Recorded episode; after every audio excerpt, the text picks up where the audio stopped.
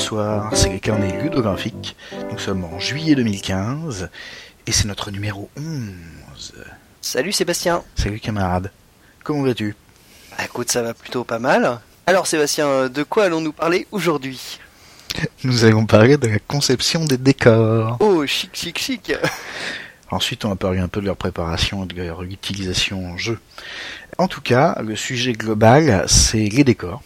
Et donc à la fois euh, les espaces euh, narratifs et, les, et leurs parties ludiques. Et euh, comment qu'on fait tout ça en jeu de rôle, en tout cas. Très La bien. méthode que moi j'emploie pour le faire. Alors pour commencer, euh, je, je te propose une, une petite anecdote tirée de mon lourd passif de rôliste, n'est-ce pas? D'accord.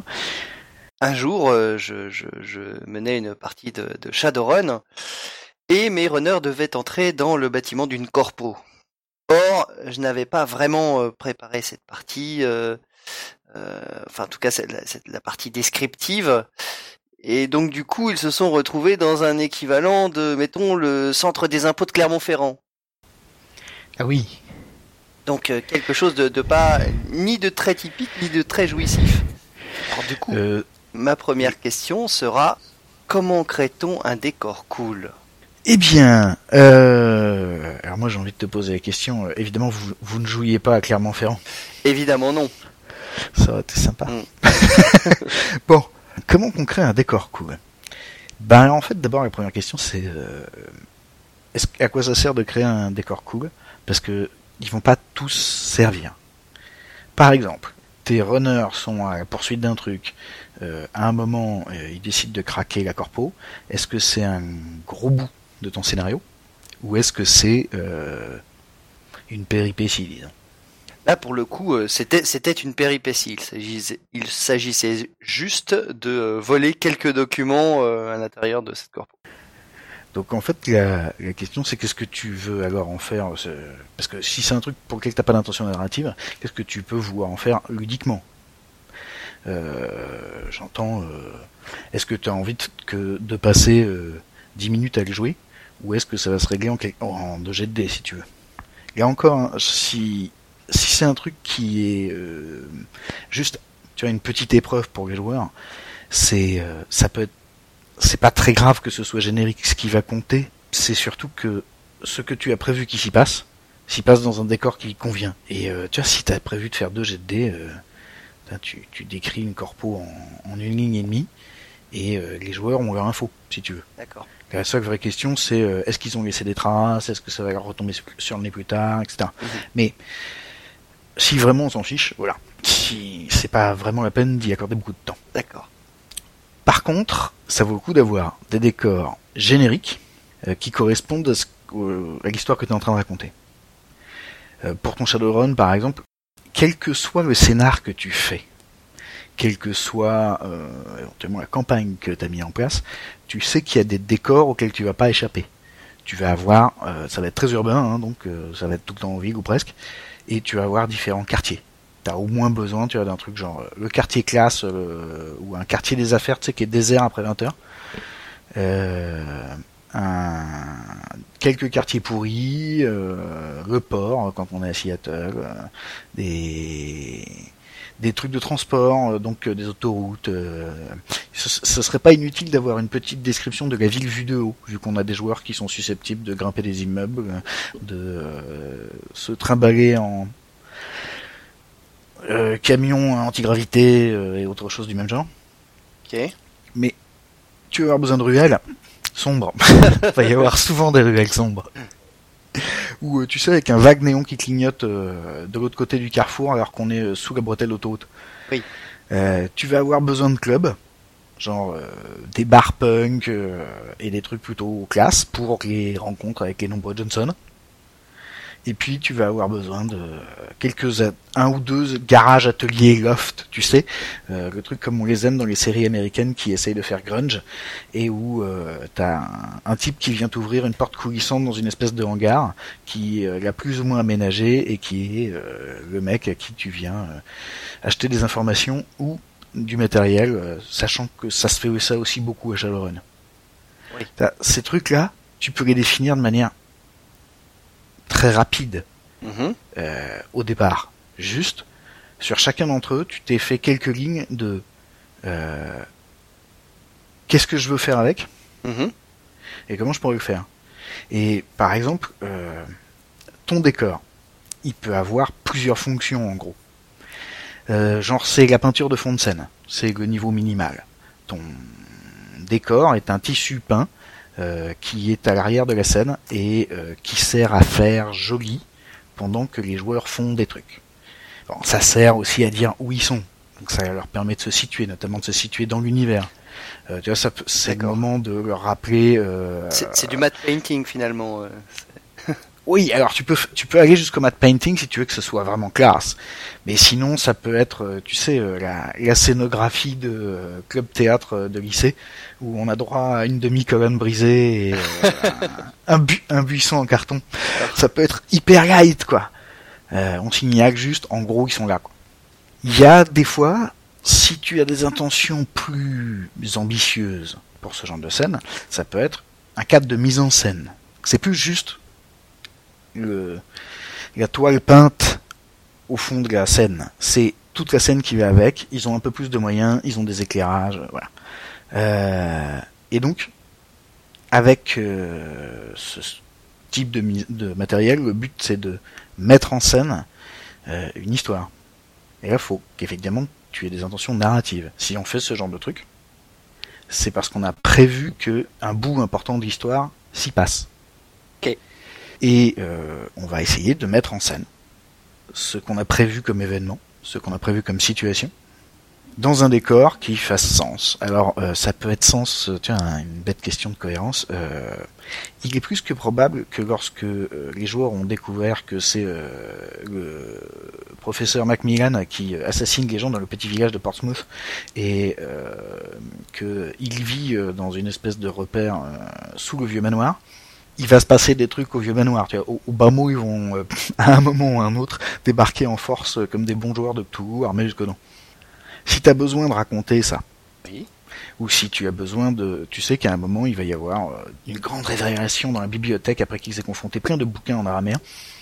Euh, Est-ce que ce serait intéressant que ta bibliothèque, si tu veux, à ce moment-là, la lumière ait un peu de gueule et que tu puisses leur dire, au moment où vous ouvrez le bouquin en disant Fichtre, je crois qu'on a trouvé. Tu leur décris un peu la scène, il y a un peu de monde autour, tu vois, ils s'en souviendront, euh, c'est un truc important. En tout cas, on essaye de faire en sorte qu'ils s'en souviennent et que ça les touche un peu. Et puis, il peut y avoir la fonction terrain de jeu, si tu veux. Où là, euh, au passage, on va frôler le level design. hein. C'est euh, c'est au passage, ce qui est pas dingue dans la mesure où tu vois, c'est encore euh, en jeu vidéo qu'on a le plus euh, ludifié l'espace. Mhm. Et donc là, tu vas concevoir ton truc pour interactivité, donc c'est un peu un parc d'attractions, quoi.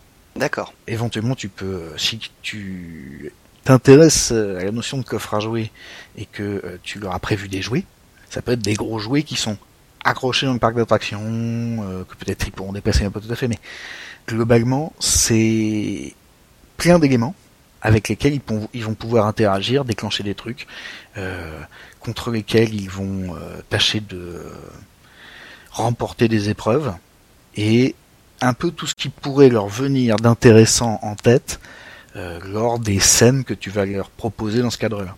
Par exemple, lors d'une campagne euh, maintenant un peu ancienne, euh, dans le Londres de 1898, mes joueurs euh, ont eu plusieurs bagarres contre des espèces de monstres super balèzes qui assommaient un groupe de PJ à eux tout seuls, dans des ports fluviaux.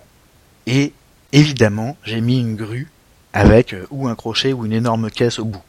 Et quand tu as un PJ d'ingénieur dans le groupe, tu sais qu'ils vont faire mumuse à démonter le monstre à coups de grue.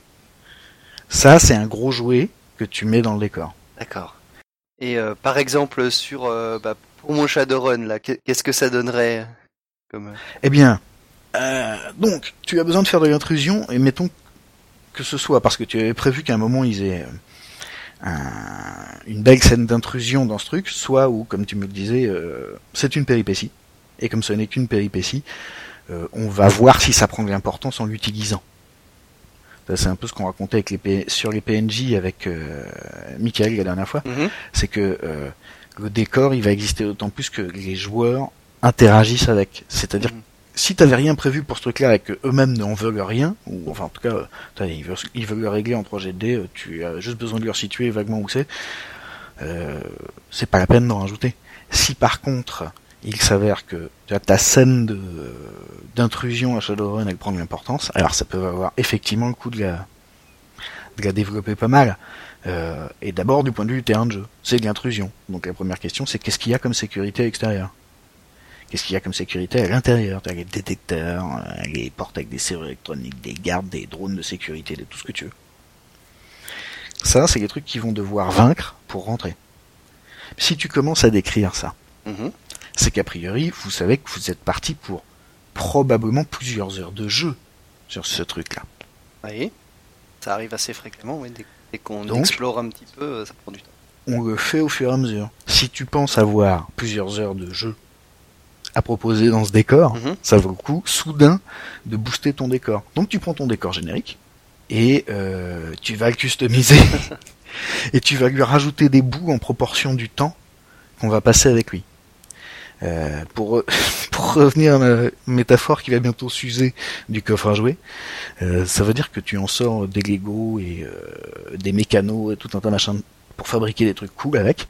Et par exemple, parmi les trucs que tu peux sortir de ta malle euh, pour l'intrusion à Shadowrun, en plus de toutes les sécurités euh, qu'on a déjà mentionnées, euh, tu t'amuses à jouer au chat et à la souris, c'est-à-dire qu'ils vont devoir rentrer à l'intérieur parce que, comme par hasard, l'information qu'il leur faut n'est pas sous une forme électronique ou n'est pas disponible dans le serveur. Bref, faut qu'ils y aillent eux-mêmes direct. À ce moment-là, tu peux leur proposer de jouer au chat et à la souris avec la sécurité. Tu t'en fais une espèce de mini-jeu d'intrusion. Enfin, ça fait, je dis un mini-jeu, c'est un aspect du jeu Shadowrun, si tu veux Mhm. euh, où euh, tu te glisses entre les gardes, euh, il y a euh, quelqu'un qui surveille les caméras et qui te dit euh, on, on bouge dans 10 secondes, 9 secondes, 8 secondes, tu te précipites dans le couloir, euh, tu vas te planquer derrière la grosse plante verte, et euh, le garde passe, euh, et les autres te guident jusqu'à la porte que tu dois ouvrir, machin, etc.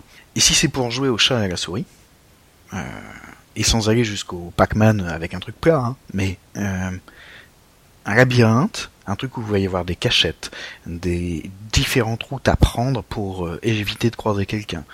Euh, tu peux simplement justifier par la narration, par l'univers, euh, pourquoi est-ce que par hasard siège de cette corpo euh, aurait un look compliqué, tu vois, ou malgré les architectures d'un premier bâtiment qui était plus ancien, puis ensuite on l'a étendu, et euh, mais à une époque différente, et puis euh, il a absorbé une partie des ateliers qui étaient derrière. Maintenant tout ça fait une espèce de grand machin bidule, euh, qui est à la limite du château fort comme par hasard.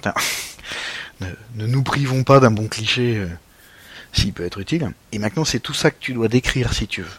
Tu dois simplement donner vie au gameplay que tu viens de choisir. Alors quand tu choisis pour des raisons narratives, euh, tu essayes de faire en sorte que l'espace crée le cadre euh, qui va produire l'émotion que tu veux, la thématique que tu veux. Enfin, tu vois, c'est euh, il y aurait plein de choses à dire sur la mise en scène et on fera sans doute un carnet ludographique complet là-dessus, mais si le but de la, est de faire de la mise en scène, euh, si euh, il s'agit de parler d'un combat désespéré euh, que les PJ doivent livrer euh, contre des méchants, euh, enfin c'est une espèce de, de règlement de compte final où tout le monde se retrouve euh, à un endroit où il y aura personne euh, pour se faire très mal. Pourquoi est-ce qu'on fait, on ferait pas ça dans le cimetière? T'as une bonne excuse. Le cimetière la nuit normalement, tu vois. Ok. C'est un bon endroit. Alors évidemment, c'est un petit peu lourd de symbolique, mais on a le droit de doser. Si tu veux, ça peut être au cimetière en pleine journée. T'as l'ambiance est déjà un petit peu différente. Tu fais passer des insectes. euh, c'est ça commence à devenir un film de Sergio Leone. Oui, c'est pas du tout la même ambiance, effectivement. Mais la symbolique est là. Mhm. Donc voilà, c'est quand c'est pour raconter une histoire, tu fais des choix en fonction de l'histoire.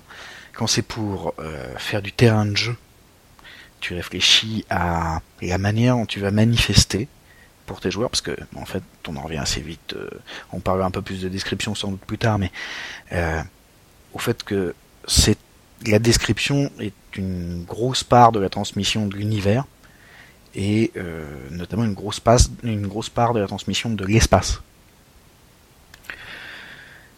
Mais donc, voilà, qu'est-ce que tu veux raconter avec Et au bas mot, si tu veux jouer au chat et la souris dans,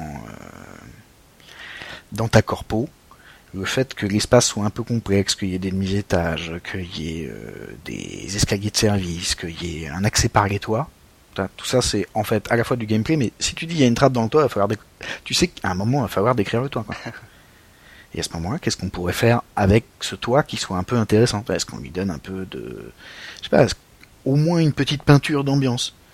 L'intérieur est éclairé euh, dans des tons euh, genre rouge-orange. Une partie du toit est euh, métallique, une partie est vitrée.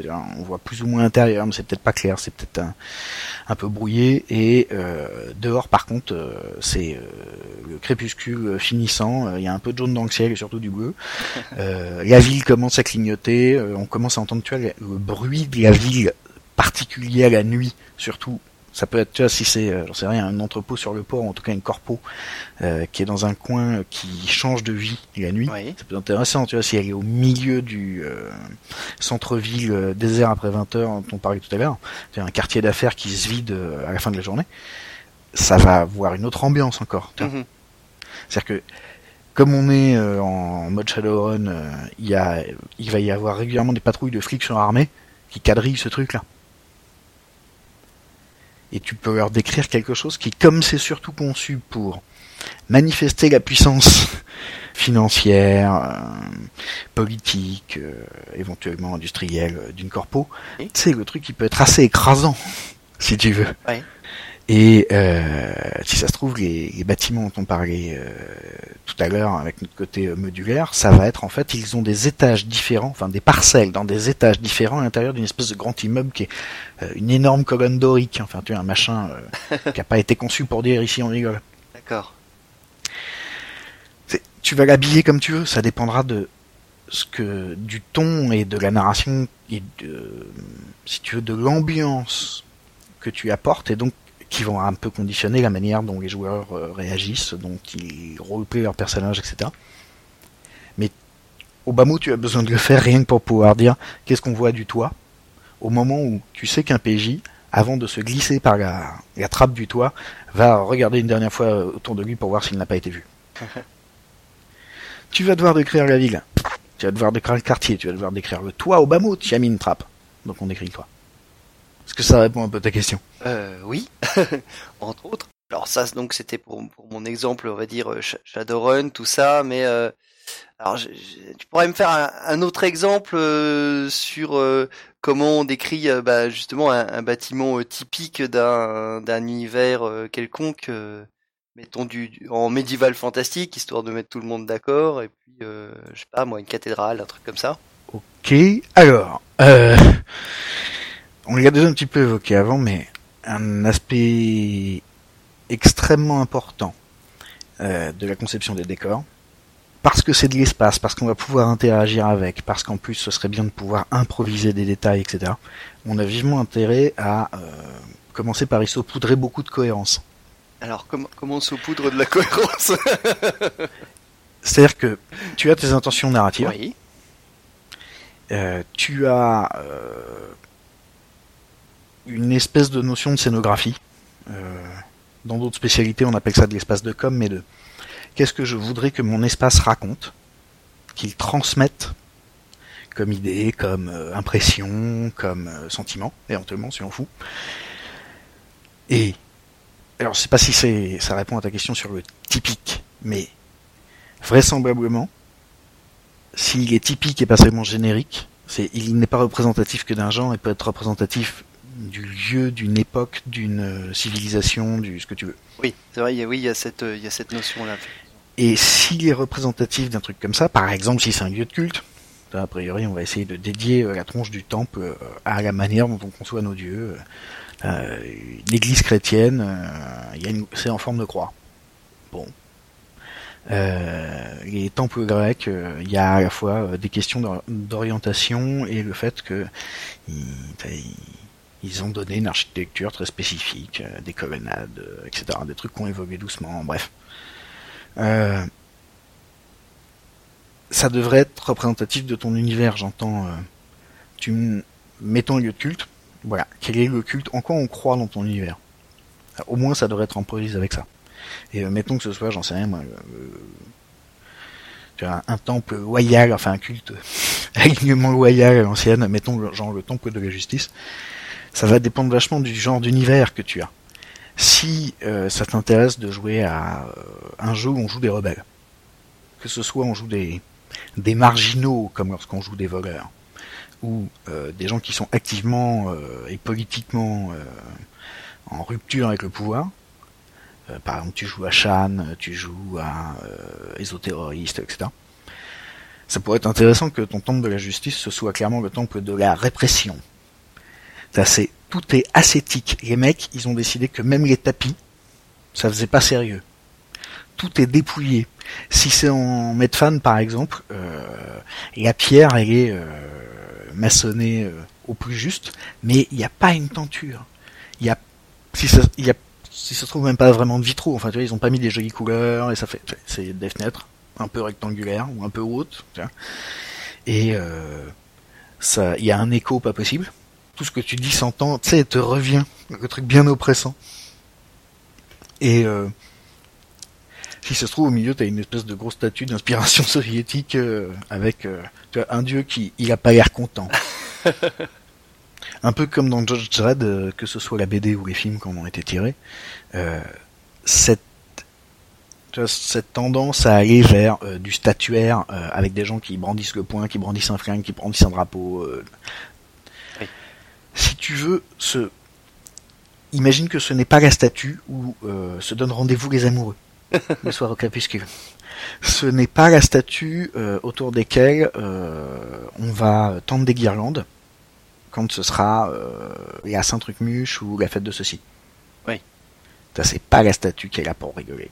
Et par contre, tout le reste est hyper dépouillé. Tu peux même créer des effets particulièrement intéressants d'un point de vue gameplay en disant ils n'ont, euh, en dehors de la grande porte extérieure, ils ne se cachent rien les uns aux autres, ils n'ont donc pas besoin de porte. Quand tu as un truc comme ça, tu peux en tirer au moins deux choses pour les PJ. Le premier, c'est euh, du gameplay social. Tout ce que tu dois faire, tu dois le faire en sachant que tu peux être vu, qu'il te faudra une explication, euh, et que tes rapports avec ces gens qui n'ont pas de porte, euh, vont être extrêmement multiples. Tu pourras pas te contenter de plaire à, euh, au grand prêtre bidule. Euh, il va y avoir des gens qui, si il s'avère qu'ensuite tu passes à l'économa, que tu leur dis pas exactement ce qu'avait dit le grand prêtre bidule, que des gens s'en aperçoivent. Il n'y a pas de porte. Qu'est-ce que ça implique aussi, tu vois, est-ce qu'il y a des gardes partout? À ce moment-là, est-ce que tu vois, le garde a l'habitude de se mettre dans la porte? Il n'y a pas de porte, mais il y a du monde. D'accord. Et ils sont armés. Et donc ça veut dire que tu as des d'un seul coup, tu n'as plus des vides partout, tu as des yeux partout. Donc voilà, si tu veux, si on est dans un jeu où en gros tu as envie d'inciter à la rébellion parce que c'est le thème du jeu, euh, que ce soit un peu dans Shadowrun, parce que ça peut pencher vers ça, en tout cas le cyberpunk si tu veux théoriquement, il y a un peu de théorie politique, euh, ou que ce soit euh, si tu joues à Shan ou un, jeu où on joue des rebelles, en gros, ça peut être intéressant d'amener ça en roleplay, d'amener ça comme description. Mais à l'inverse, tu peux parfaitement considérer qu'en fait, le temple de la justice, dans ton univers, euh, qui est par exemple beaucoup plus débonnaire, tu vois, on est plutôt dans Terry Pratchett, ou qui est beaucoup plus euh, en demi-teinte. Et donc, euh, par exemple, soit on va aller vers le Game of Thrones avec des trucs vraiment tortueux, ou alors on va simplement dire en fait, le temple de la justice, c'est le temple notamment de l'équité commerciale. On est dans une ville opulente, les contrats sont importants, etc. Et le, temple de la justice, qui est connu pour son équité, euh, notamment, euh, reçoit de nombreux dons. Et alors là, d'un seul coup, euh, ça, va aller dans ça change d'ambiance déjà. Et puis il peut avoir non pas simplement un temple qui est plus ou moins dépouillé autour de grosses statues, il peut avoir une cathédrale il faut avoir une cathédrale catholique, comme on en a fait des biens, si tu veux, des trucs euh, qui sont euh, carrément surchargés, mais avec des ors partout, des grands lustres, euh, des jeux de lumière, des processions, des... D'un seul coup, si tu veux, l'exigence morale s'est un peu déplacée vers une exigence esthétique, et les gens de ce temple de la justice là se sont dit, Quitte à le faire, autant que ce soit un peu grandiose. Alors, mais c'est aussi le temple qui va être ami des arts, alors que le précédent pas trop. hein. le type qui arrive avec son lutte en disant voilà, j'ai pas beaucoup de sous, je m'étais dit, je vous fais une belle chanson et vous me donnez de la soupe. Je sais pas si t'imagines comment il y a reçu chez Judge Dredd. c'est moins ça, quoi. D'accord. Donc ça dépend ce que tu veux en faire. Et si c'est typique, c'est-à-dire que c'est pas juste les espaces génériques dont tu vas forcément avoir besoin dans ton scénario, mais aussi euh, qu'est-ce que ça va raconter de ton univers? Pour que ce soit typique, il faut que ça représente ton univers. Ouais. Et quand je parle de cohérence, euh, il y a aussi l'idée que la cohérence crée de la cohérence. C'est une magnifique phrase euh, euh, que j'ai appris quand j'étais étudiant, mais c'est c'est hyper vrai. C'est utilement vrai, pour être exact. C'est-à-dire que tu t'aperçois que si tu commences à définir un univers cohérent, dans cet univers cohérent, un espace cohérent qui correspond à cet, à cet univers, que tu en tires du gameplay, ou que tu as envisagé un gameplay, que ce gameplay il va, il va se traduire dans l'univers, et parfois ce sera sous la forme du bâtiment, euh, enfin sous la forme du design du temple de la justice, tu vois. Ouais. Ça peut incarner une partie de ton gameplay. Si par-dessus ça, tu crées, euh, disais-je, euh, une petite couche de cohérence qui peut être par exemple un, un, un tendre nappage d'histoire, Oh. qui peut être simplement la géographie, euh, à quoi ressemblent les environs, où est installé euh, ton décor. Parce que si ça se trouve, c'est euh, une série de jolies collines boisées, quoi. Qu'est-ce qu'il y a autour? Est-ce qu'elles ont une limite? Par où on va y arriver, notamment? Parce que j'entends ton décor, s'il s'insère dans un truc plus, plus grand, ça veut dire que tes joueurs, au moment où ils arrivent dans le décor, ils n'ont pas habité là toute la campagne dans le décor. Ouais. Avec quoi tu veux contraster? À côté de quoi ça va être Avec tu vois, à quoi il est relié ce décor là Mhm. Est-ce que c'est un décor où on arrive après une poursuite? Est-ce que c'est un décor où euh, ils vont rencontrer euh, un PNJ dont tu sais qu'à un moment il va euh, déclencher telle scène parce que c'est sa fonction de PNJ Ah, Est-ce qu'il il ne pourrait pas le faire dans le décor où il le rencontre? Qu'est-ce que ça donnerait à la scène? Est-ce que tu peux t'amuser à euh, annoncer symboliquement, ce qu'on fait énormément au cinéma, tu vois, par exemple? Annoncer symboliquement quoi? Ben, par exemple, euh, si je te si je te parle d'un western Ouais. où euh, des gens ont rendez-vous dans, un- dans un cimetière, que ce soit en plein après-midi ou à la nuit tombée, si tu veux, on, On se doute qu'il va y risque d'y Voilà. avoir des, euh, des candidats pour, euh, pour le poste. c'est ça.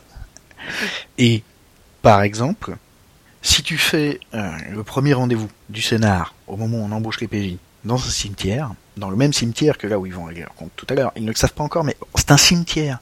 Et en plus, c'est, tu vois, le- on l'a dit, le seul endroit tranquille en ville. Mhm.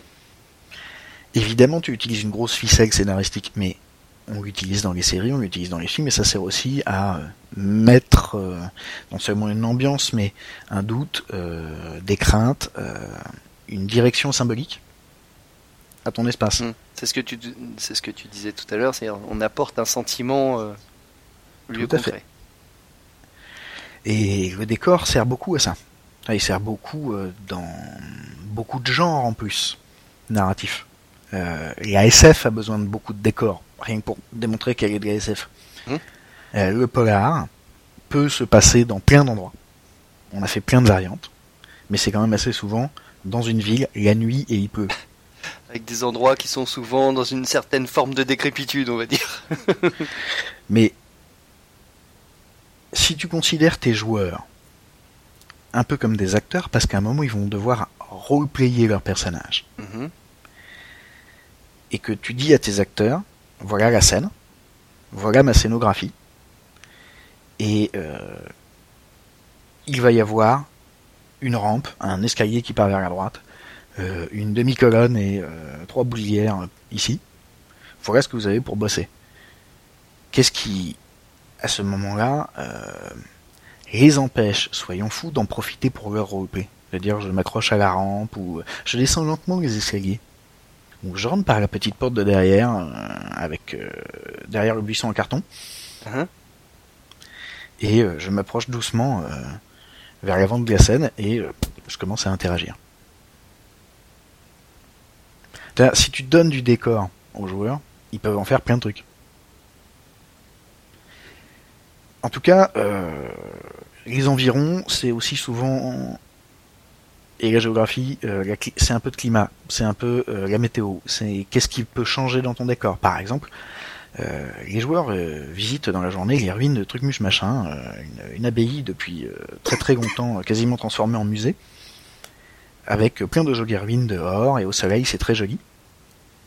Mais voilà, qu'est-ce qui se passe si ils ont rendez-vous avec leur contact au même endroit, mais un jour de pluie Est-ce que le truc est désolant? Est-ce qu'au contraire, avec euh, toute cette obscurité, il y a des ombres partout et on vient de, fabriquer du gameplay de euh, je vous fais un peu peur, vous prenez quelques mesures de précaution euh, et euh, on simule un peu le fait que vous jouiez des, des professionnels de la surveillance et de la sécurité, si c'est un truc qui nous amuse. Ou juste, euh, on va transmettre une ambiance qui est propre à la ville, par exemple.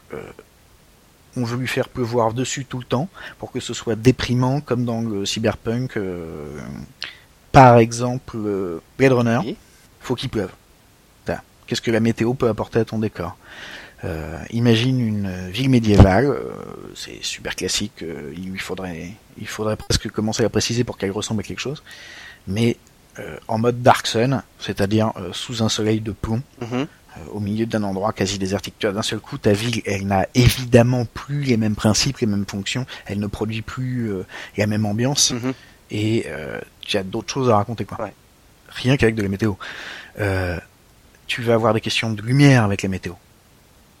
Si ça se trouve, pas du tout, parce que tu seras dans un environnement entièrement artificiel, mais alors à ce moment-là, tu vas avoir des lumières artificielles. Mhm.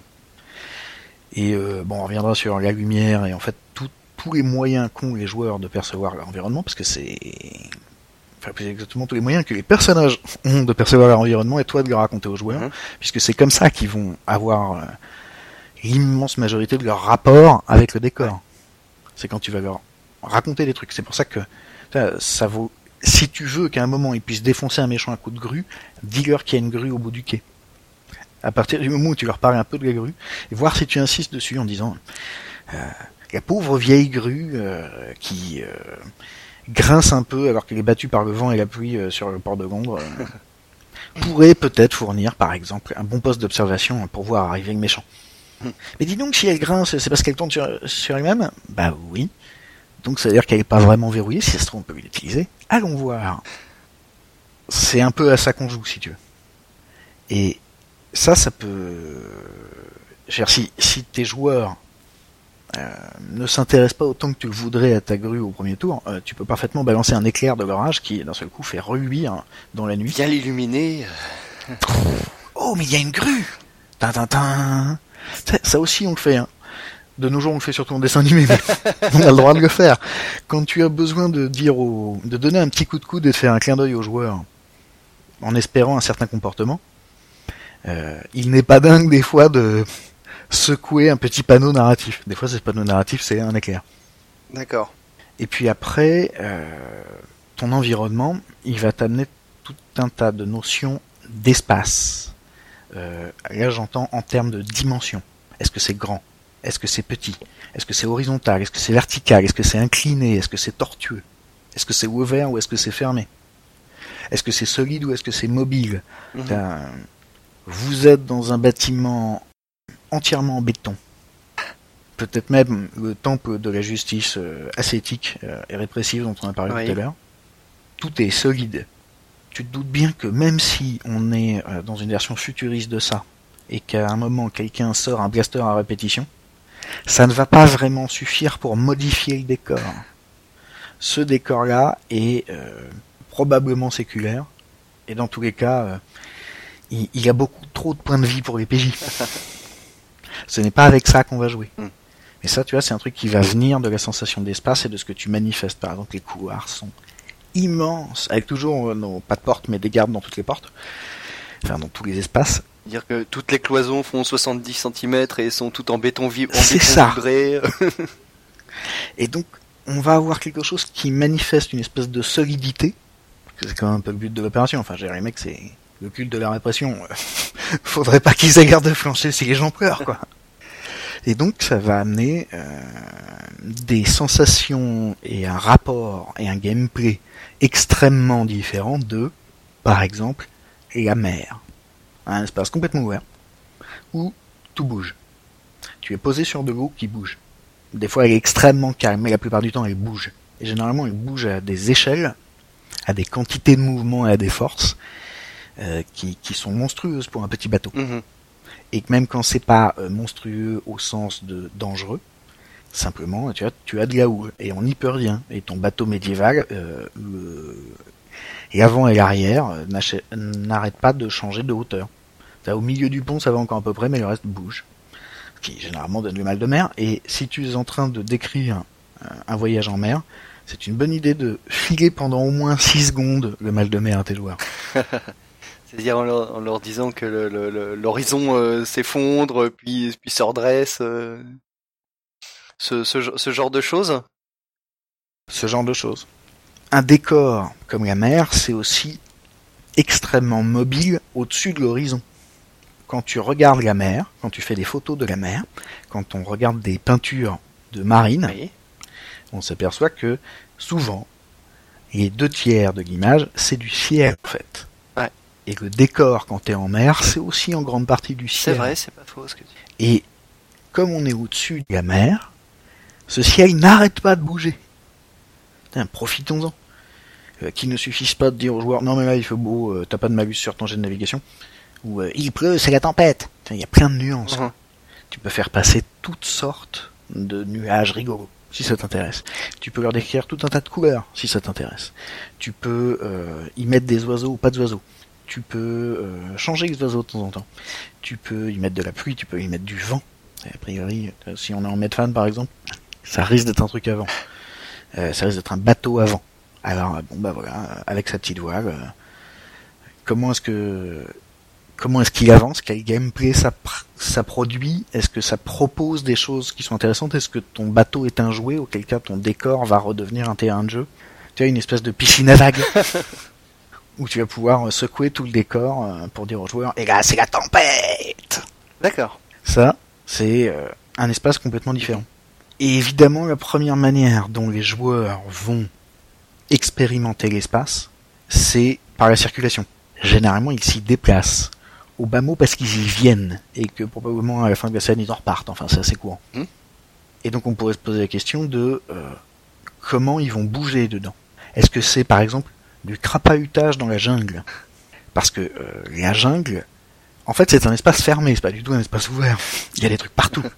C'est c'est une espèce de, de forêt de barreaux, plus ou moins solide, avec des trucs qui repoussent par-dessus. La lumière est euh, plus ou moins chiche, euh, il y a des bestioles qui font partout.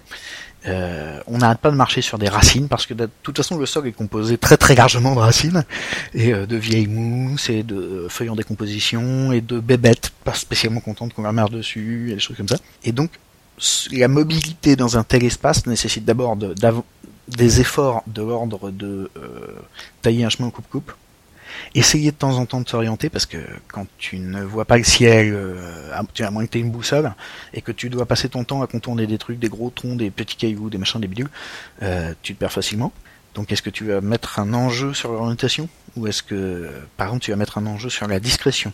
Ils doivent faire ça, c'est-à-dire se progr- progresser, s'orienter, se gérer à travers notre jungle, mais ils doivent le faire discrètement parce qu'il y a une grosse bête qui roule. Mhm. Même décor, autre gameplay. À ce moment-là, euh, quitte à modifier le gameplay, est-ce qu'on pourrait pas modifier euh, la manière dont on le présente aux joueurs pour que euh, il soit un peu plus représentatif de nos idées? Bon, bah là, euh, imagine que ce soit une jungle en grande partie composée de trucs genre bambou. On peut les tailler, mais si on les taille, ils tombent en mikado autour de toi. ok, et maintenant donne des pistolets laser à tout le monde. Tu vois ce que je veux dire? Il y a des choses qui ne vont ne se produire que grâce à euh, un potentiel que tu as amené par le décor. Et donc, euh, pour revenir à notre idée de circulation, euh, si c'est pas la discrétion parce qu'il y a une grosse bête, euh, tu vois peut-être qu'ils vont au milieu de cette jungle atteindre des ruines labyrinthiques. Alors les ruines labyrinthiques, ça, il y a un défaut intrinsèque, c'est en ruine. Et l'une des qualités particulières des ruines est de te tomber sur la gueule pendant que tu les grimpes. Ou de s'effondrer sous tes pas. Voilà.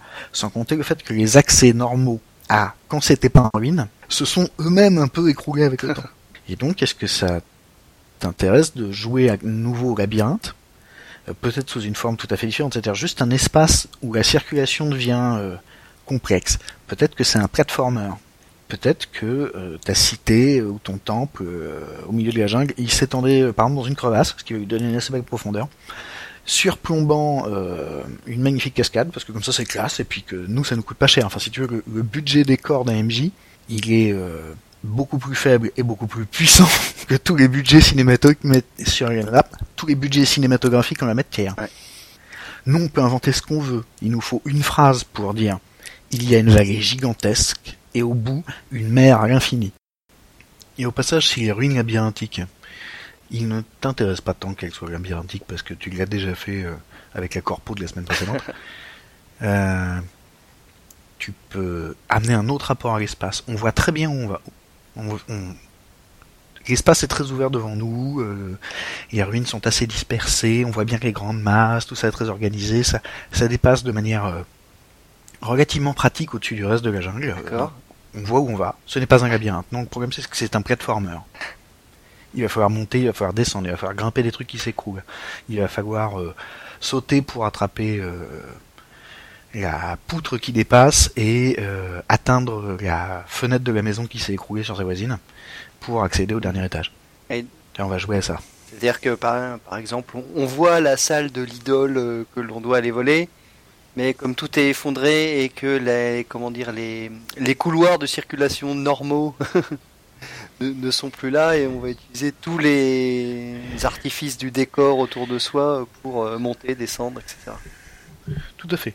Et quand on parlait de level design, on peut s'amuser à mettre, alors soyons fous, euh, la même chose, mais euh, les ruines ont laissé le fleuve qui traversait la ville se répandre dans les premiers niveaux. Uh-huh. Ce n'est plus au-dessus d'une cascade, c'est au-dessus d'un parce que la cascade c'était pour avoir de la verticalité, euh, une espèce de grand truc à traverser au milieu, c'est déjà une possibilité, uh-huh. mais admettons que on ait de l'eau qui se soit euh, infiltrée partout et que l'inondation euh, représente plusieurs étages, tu vois.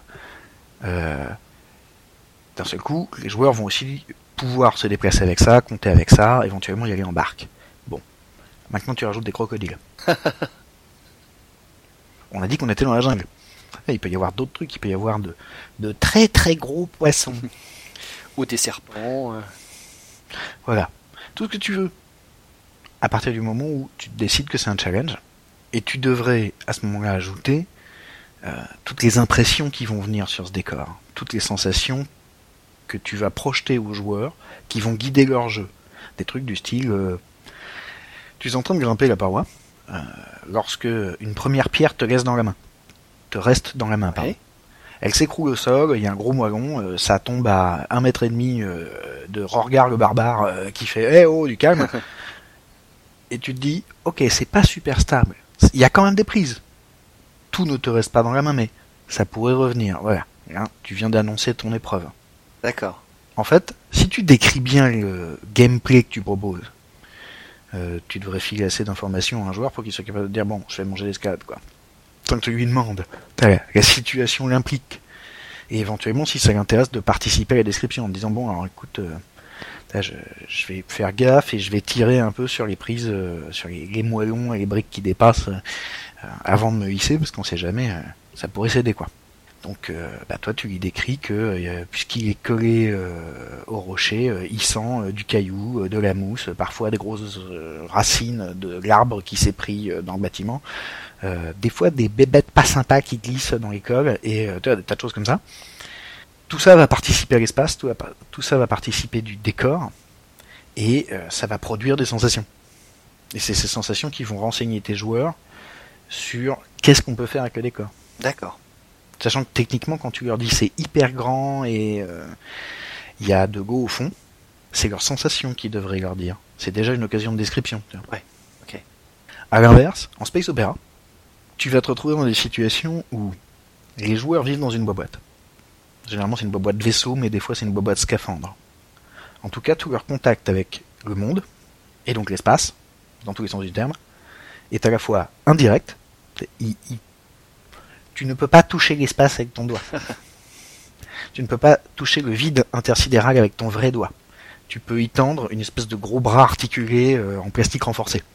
Il y a des pressurisations, une très, une très mauvaise idée par exemple.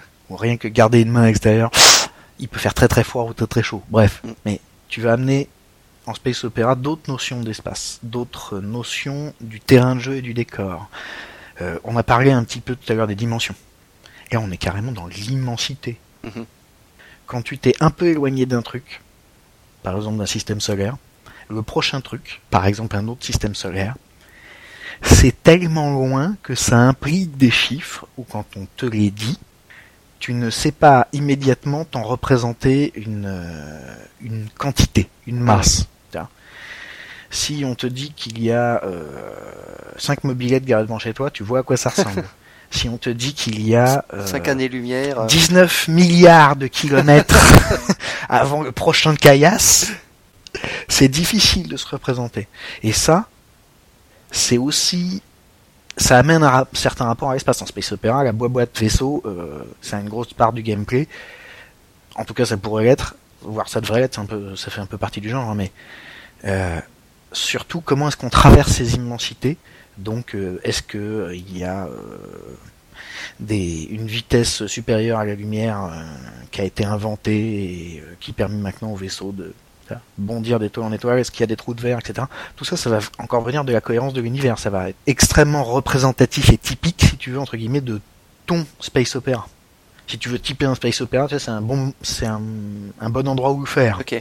Et puis en plus, euh, le space opéra, ça veut dire des décors et une géographie qui sont polarisés. T'as des paquets de décors et de géographie, puis t'as du rien pendant longtemps. Et si ça se trouve, de temps en temps, tu vas faire un, ép- un épisode au milieu du rien.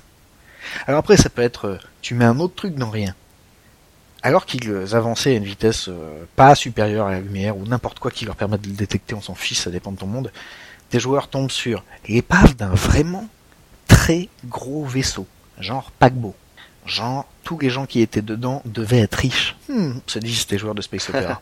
mais non, ce n'est pas bien, on ne pille pas les épaves. Oui, mais imagine tous ces pauvres riches. Si ça se trouve, il en reste des vivants et qui ont vivement besoin de secours. Ah bah oui. Non, mais t'as raison, dit comme ça, faut qu'on s'arrête. En fait, c'est premier de cordée, mais dans l'espace.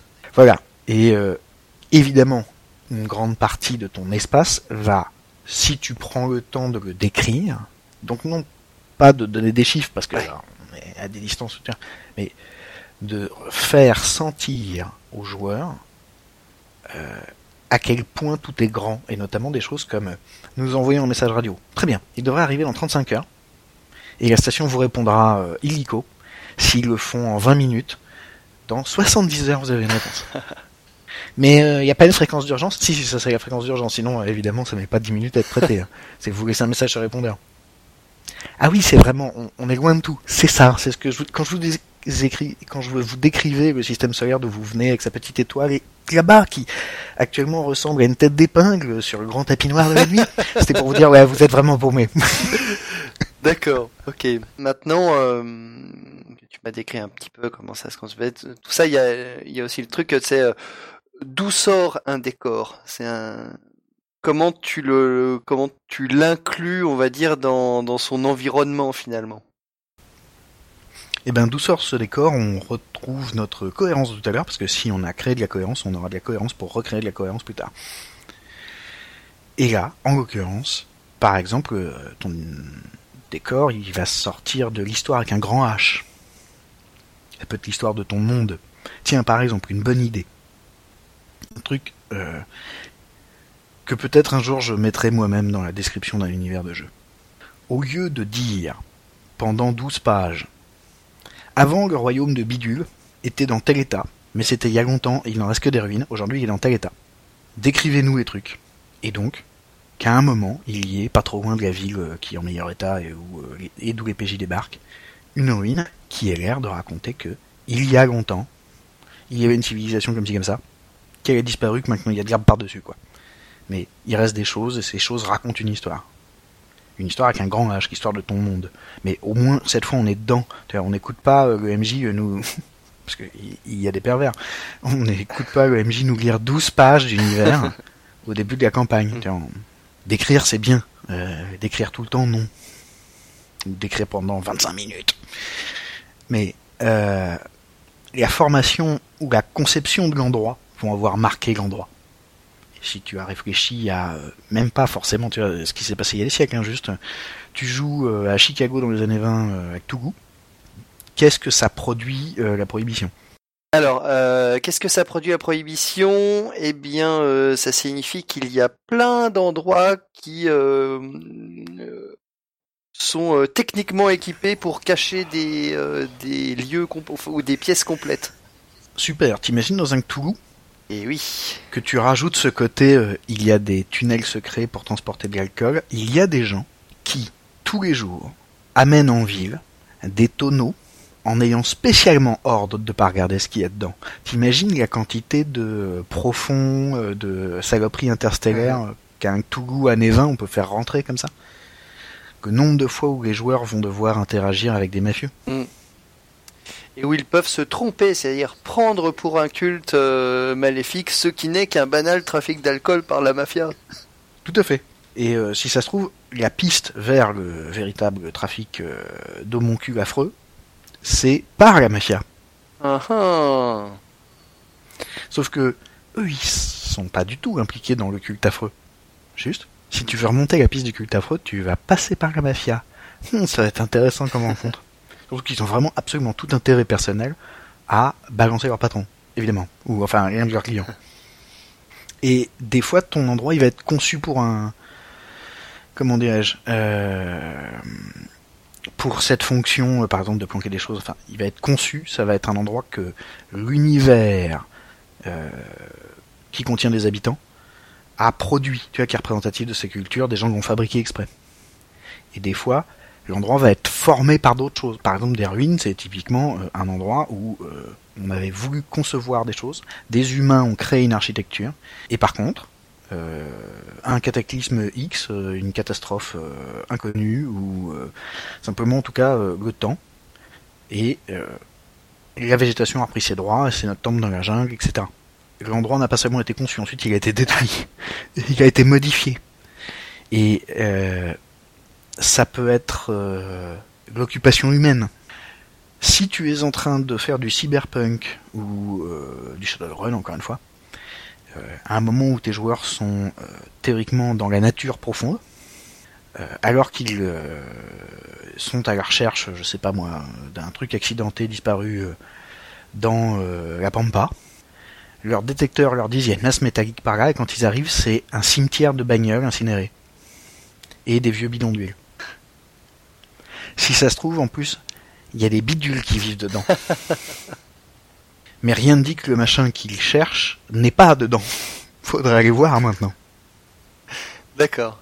Mais tu viens de ramener un côté euh, le monde moderne euh, produit de la saleté, ce qui est quand même un thème majeur du cyberpunk, donc sans doute utilisable à Shadowrun.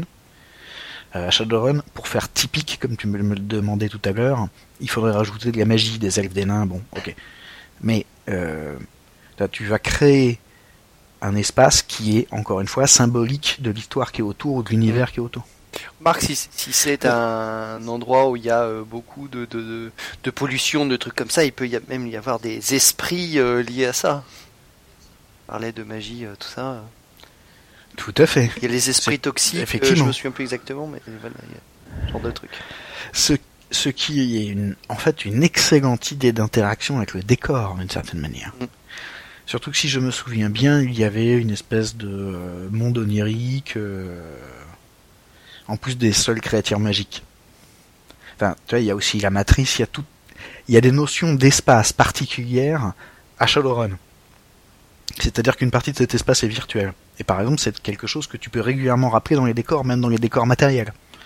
Vous êtes dans le métro, euh, c'est un tunnel sordide et nauséabond, mais tout le long, vous avez euh, des écrans joyeux qui, euh, au milieu euh, des ordures, vous vantent tout un tas de produits fantastiques dont vous avez absolument besoin, vous, tout de suite.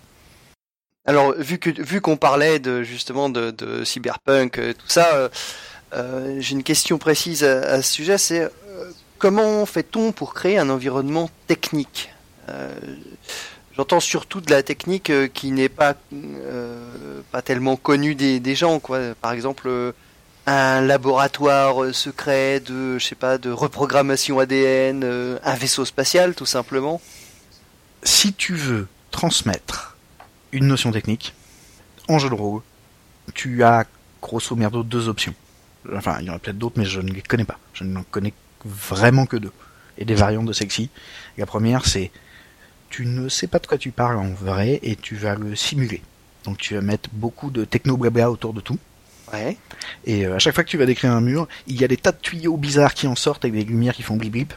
Et si tes joueurs avaient l'idée insensée, parce que ce n'est pas euh, dans le genre euh, de, j'entends, ça ne fait pas partie du genre de narratif de poser Oui. la question. S'ils avaient l'idée insensée de te poser, de te demander à quoi sert le toyo, la réponse est euh, ta gueule, c'est technique. Là, on est en mode, c'est le décor de fond. En fait, c'est peint. Arrête de toucher. C'est juste pour vous situer. C'est pour vous dire, ouais, euh, c'est cyberpunk. euh, alors, il y a des tuyaux qui sortent des, c'est un vaisseau spatial et il y a des tuyaux qui sortent aux endroits les plus encombrants pour que ça fasse sous-marin russe. Dans ce cas, dans ce Mais cas, on dit bien, euh, on dit bien aux joueurs finalement, euh, touche pas quoi. C'est enfin, voilà, ou en tout cas, ça n'a, ça n'a Touche pas, pas, d'utilité euh, dans le dans la partie. Euh, c'est ça, mais ça peut être aussi, tu ne leur proposes pas de toucher simplement. D'ailleurs, on parle de leur proposer des choses, d'être un peu, de, d'inciter des réactions, de, en gros, de leur tendre des leviers en disant tu veux jouer à ce bidule avec moi? Euh, et là, il s'agirait en fait de se demander à quoi sert l'endroit en vrai. Quelle est sa fonction habituelle? Pourquoi est-ce qu'on a conçu cet espace technique? Genre, euh, c'est une mine. Le but est d'en sortir des minerais euh, en creusant la terre et en étayant pour que ça vous tombe pas trop dessus. Et on suit un peu les filons euh, au jugé. Ou alors, euh, c'est une mine du 23e siècle et on a des super détecteurs et euh, par contre tout est vitrifié sur les bords. Il y a une espèce de d'énorme centrifugeuse inquiétante à l'avant. D'accord. Probablement laser, d'une manière ou d'une autre. Ou magnéto-truc-muche. Là, Technobabble. On fait semblant. L'autre option, c'est de savoir un peu de quoi tu parles. Et ça peut être de quoi le jeu parle. Comment est-ce que on a défini dans cet univers des règles d'interaction avec la technologie qui vont faire que cet espace technique va participer au gameplay.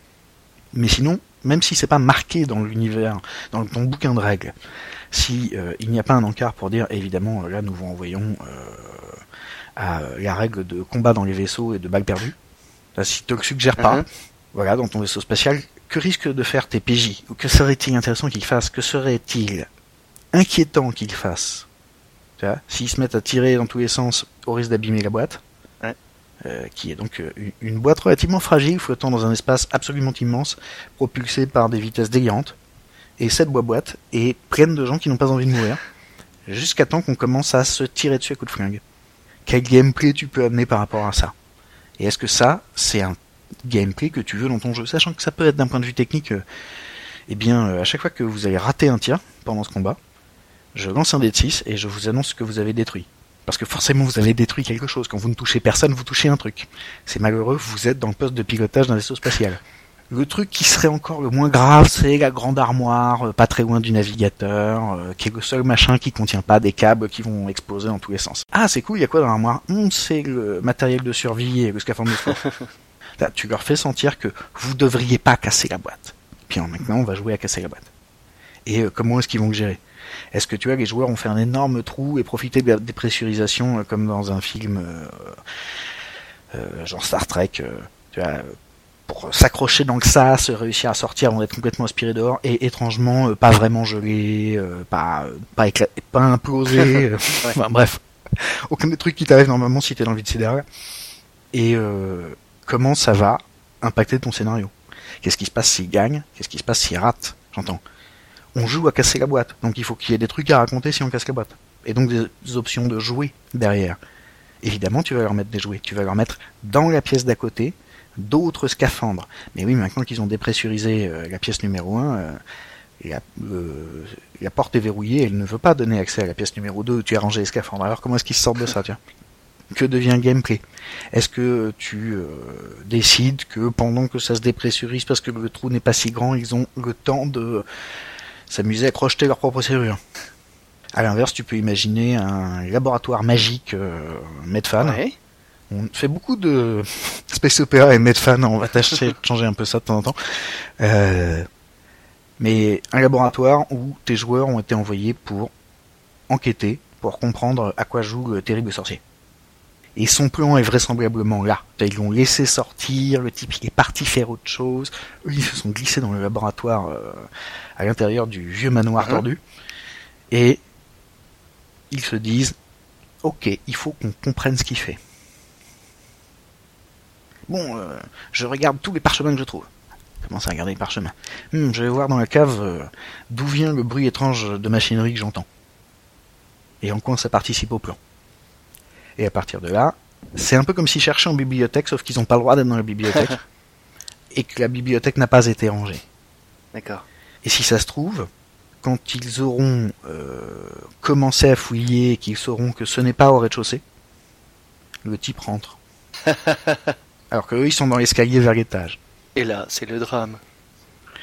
Qu'est-ce qu'ils font? Est-ce qu'ils esquivent le mec? Combien ils sont? Est-ce que d'un seul coup, ça veut dire... tiens, si c'est un groupe de Shadowrunner et qu'ils sont préparés, admettons qu'ils soient capables de faire ça. Si c'est en Medfan et que tu as un perso de voleur, et euh, il est parti avec son ami le barde. Et le barde, ne pas faire de bruit n'est pas dans sa nature. Mais théoriquement, il y avait personne, c'est pour ça qu'il est venu. Puis il sait lire, c'est le barde. Non, mais il suffit de l'attacher en lui disant non, tu ne chanteras pas. Et donc voilà, qu'est-ce que ça crée comme gameplay quand tu propulses les joueurs dans un décor de ce type? Et donc à ce moment-là, ils vont te demander euh, est-ce qu'il y a un endroit pour se cacher? C'est le moment idéal pour leur dire il y a des armoires, il y a euh, une espèce de mannequin avec un grand manteau dessus et un chapeau biscornu posé par-dessus. Euh, il y a euh, de lourdes tentures qui séparent le lit lui-même du reste de l'endroit où il y a un bureau, etc tu leur fabriques des potentielles cachettes et tu les laisses voir s'ils vont penser en gros à se glisser dans l'armure médiévale euh, qui est accrochée au mur, s'ils vont se mettre sous le lit, mais tu, as, tu leur racontes des choses avec suffisamment de sensations en leur disant ça sent comme ça, ça euh, craque sous vos pas ou pas, ça euh, quand vous escaladez euh, le, le temple en ruine, euh, vous vous salissez tout partout, euh, il y a une odeur d'humus assez entêtante et vous entendez en permanence quelques moustiques qui font ou zzz, plutôt pour les moustiques. Il y a des bestioles dans tous les sens. Voilà, tu, tu déverses tout ça sur eux et tu vois ce que ça amène, non seulement de sensations, mais de conscience de l'endroit où on est. Et ce que ça appelle en termes de gameplay de euh, je m'accroche à la grosse racine. Oui, t'as dit qu'il y avait des végétaux partout. euh, ok, c'est c'est d'un seul Ouais. coup possible. Mhm. Si on était, si on avait besoin de la même fonction, je m'accroche à- au bord de la falaise. Euh, en space opéra, euh, ça pourrait être euh, dans la soute immense du cargo géant, euh, tu es accroché à un tuyau. Et là, on va se poser des questions de l'ordre de qu'est-ce qui passe dans ce tuyau Maintenant, c'est une bonne question parce que maintenant, c'est une question de gameplay. Maintenant, ça a un sens, en fait. Et ton gameplay, il va aussi beaucoup dépendre des possibilités des joueurs, donc des capacités des personnages. Et ça, ça va impliquer que euh, plus tu vas avoir un personnage de technicien du décor. Alors, j'entends, euh, on parlait de décor technique, hein, mais ça peut être un mécano qui connaît parfaitement le vaisseau et qui sait très bien que ce tuyau, il aurait pas fallu tirer dedans, ou il faut pas se cacher derrière, parce que si toi tu meurs, c'est pas grave, mais si ce tuyau prend une balle, ça- tu ramènes de l'aspect D'accord, C'est technique. comme le, le magicien du groupe saura qu'il ne faut pas ren- renverser ce gros machin qui bloblote et qui est verdâtre euh, là-bas dans le fond du labo. Tout à fait. Ou des trucs. Tu peux aussi amener des trucs plus pervers, par exemple. On parlait de sécurité, d'intrusion, etc. Mais imagine simplement que ce que les joueurs découvrent dans, le laboratoire du magicien tient dans une espèce d'immense chaudron. Effectivement, ça boblotte. Il y a un feu dessous. Évidemment, si on éteint le feu, il y a des chances pour que le magicien s'en aperçoive en rentrant. Mais l'immense chaudron a un défaut. Il n'y a pas beaucoup de soupe qui fait gougou dedans. Et ça voudrait dire qu'il faut que les joueurs se débrouillent pour descendre les deux mètres entre le rebord et le niveau du glouglou pour aller prendre un échantillon. Revoilà mon ami le gameplay. Alors, je te retiens par la ceinture. Est-ce que vous êtes vraiment sûr que c'est une bonne idée? Mais oui, tiens, prends cette touche géante. D'accord. Ok. tu suggérais tout à l'heure que l'on s'éloigne un petit peu des vaisseaux spatiaux et du médiéval fantastique. Alors, je te propose d'aller un peu dans l'horreur avec euh, ma question suivante qui est comment faire un décor qui fait peur? Alors, euh, qui fait peur comment? Qui fait peur, euh, c'est c'est un peu toujours la question comment, mais rapidos.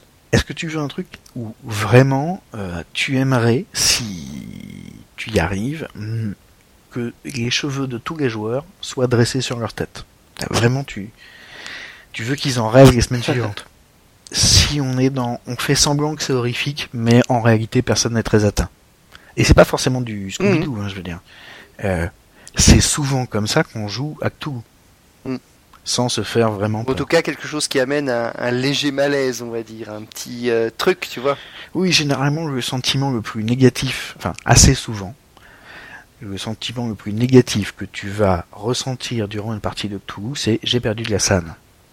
Ce n'est pas oh mon dieu, mon dieu, mon dieu, quelle horreur, je veux rentrer chez moi, maman au secours. Alors que théoriquement c'est un jeu qui devrait générer ça. Donc, il y a quelque part une résistance qui fait que, alors qu'on devrait être en train de hurler au secours, ou euh, de trembler très fort, ou euh, de s'apercevoir que la lame que l'on tient en main pour se protéger du monstre qu'on n'a pas bien vu euh, commence à glisser parce qu'on a les mains moites, tellement on a la trouille. Si on veut ça, effectivement le décor va pouvoir aider, parce que s'il est en carton-pâte, les joueurs ont, en fait, sont tout à fait légitimes à le traiter comme un décor de carton-pâte, et s'ils sont pas très intéressés, de ne pas lui accorder de réalité de ne pas s'en préoccuper très fort, mhm. donc de ne pas avoir très peur. Mais si tu leur donnes un décor spécifiquement horrifique, qui va franchir la distance qu'ils mettent entre eux et euh, entre leur ressenti exactement et la scène que tu leur mhm. racontes. Parce que tu vas leur donner l'occasion d'interagir avec, ou que tu vas leur raconter quelque chose qui est suffisamment intrigant, bref, que tu t'y prends de plein de mhm. manières. Si tu arrives à leur à créer un environnement qui fait déjà peur, ça va être beaucoup plus facile de balancer ton monstre à la fin, quoi. Mais tu peux aussi parfaitement considérer que si le but c'est de foutre la trouille, la seule visite de cet espace et n'était pas une bonne idée du tout. Pas seulement pour la santé mentale des gens qui sont là. Tu vois, si on a tout, que la santé mentale, ce ne soit pas seulement euh, j'ai perdu du point de. Ouais. faisons de la vraie horreur. Je vais vous raconter comment vous êtes rentré dans une maison avant de vous apercevoir qu'en réalité c'était le tube digestif d'une très très grande créature. Et un truc qui est tellement grand que euh, c'est habité. Il y a des bestioles, d'autres, des espèces de d'enzymes euh, interstellaires euh, qui traînaillent et qui font des choses extrêmement bizarres. Et tout ça fait un bruit d'intestin. Enfin, tu veux faire peur, faisons. Enfin, commençons par mettre mal à l'aise, puis ensuite on va faire vraiment peur, genre par intervalle, tout cette espèce de, de tunnel organique où évoluent les joueurs se contracte. pas forcément parce que des trucs qui circulent, ou peut-être il essaye de faire circuler les joueurs. À quel moment, euh, quand ça fait trois fois que tu as failli te faire écraser, tu commences à te dire euh, est-ce que ce truc essaye vraiment de nous écraser? Ou est-ce qu'il a une idée pire que ça? Et si tu veux que tes joueurs se posent cette question, il faut que l'environnement soit suffisamment en mode horrifique pour que au moment où intervient le c'est la troisième fois qu'on y échappe, quelqu'un pense au pire, c'est-à-dire euh, oui, et si c'était pas un hasard, plutôt que les joueurs se disent ouais super, euh, est-ce que ça me fait un bonus d'XP Tu racontes pas la même histoire. Et pour ça, tu peux parfaitement faire une espèce de vieux manoir pourri, on en a eu plein de fois, machin. Mmh. Bon. Sauf qu'à un moment, euh, les joueurs trouvent une trappe. Cette trappe arrive au départ dans un truc qui est euh, en terre brute, et ce n'est que quand la terre brute se met à pulser qu'ils s'aperçoivent qu'ils sont dans le monstre. Et ça, tu vas leur manifester par euh, un moment, l'endroit où vous êtes, c'est un effondrement. Au début, ils se disent, mon Dieu, nous sommes écrasés, nous allons mourir écrasés dans un tunnel. Ils s'en sortent de justesse, et a un moment, ils comprennent que non, en fait, le tunnel pulse. Et de temps en temps, la terre, les racines euh, et les morceaux de briques qui, tombent à l'intérieur depuis euh, la cave du laboratoire ont besoin d'être broyés. Et qu'est-ce que ça devient ensuite? Après, il y en a peut-être pas partout tout le long du tunnel. Peut-être qu'ils vont arriver dans des zones qui sont euh, collantes. Genre, je ne veux pas savoir ce qu'il y a chez les parois. si ça se trouve, il y a des moments où ils vont commencer à faire. Maintenant, j'ai besoin de savoir parce que ça ronge mes semelles. Et puis, tu peux faire des trucs juste méchamment dérangeants. Euh, J'entends. Euh, c'est pas forcément une, folle création vers l'horreur, c'est juste tu fais en sorte que ton horreur se manifeste parce que la description est presque méchante par elle-même. Genre euh, l'odeur. Dans ce tunnel, il y a une espèce de toutes les variations d'odeur infectes se succèdent. De temps en temps, il y a une espèce de bile qui envahit euh, le tunnel et euh, ça, ça pique les yeux. C'est ça ce truc-là qui attaque la semelle en réalité. Et l'odeur, c'est un petit, un petit peu comme de euh, se prendre une belle ligne de desktop dans le nez. Ah oui. Ça fait carrément mal. C'est, on, on imagine que il y a des narines qui meurent à la seule détection de cette odeur. C'est, ça va faire vraiment mal. Enfin, il fallait pas venir. C'est un monstre et vous êtes tout goût. Et maintenant, vous êtes déjà dans le monstre. Il n'a plus qu'à mâcher. Alors, euh, Sébastien, pour euh, conclure euh, un peu cette partie, euh, on se fait un petit décor là euh, sur le pouce. Toi et moi sur ce Voilà, comptable virtuel. Allez. Soyons fous. Tu voudrais un décor de quoi, Alors, camarade? euh, j'aimerais un décor d'une petite ville pourrave, Ouais, parce que j'ai lu récemment le, le- un jeu de Ino euh, qui s'appelle euh, évidemment le Rushmore et qui se passe euh, au fin fond du Texas avec euh, des, des qui se reproduisent entre eux, tu vois, une ambiance un peu comme ça. Et euh, j'aimerais bien décrire la ville qui va avec, si tu veux. La petite ville qui va avec. D'accord. Alors, est-ce que cette ville a des particularités euh, en termes d'implantation d'abord, tu vois. Question géographique. Euh, c'est dans un endroit, on va dire, semi-désertique, euh, voilà. Mais à part ça, Est-ce qu'il fait chaud? Est-ce qu'il fait froid? Est-ce qu'il y a des arbres? Est-ce qu'il y en a pas? Est-ce que c'est des champs partout avec des petites fermes? Et de temps en temps tu vois une vague barrière. Est-ce que euh, là, ça peut être tellement de choses. Alors, ok. Alors, il- c'est une, donc il s'agit d'une ville euh, avec qui n'est pas très étendue où il y a, euh, je sais pas, quelques centaines ou milliers d'habitants peut-être. Allez, mettons quelques centaines d'habitants. D'accord, Voilà, un truc pas très très grand. très bien.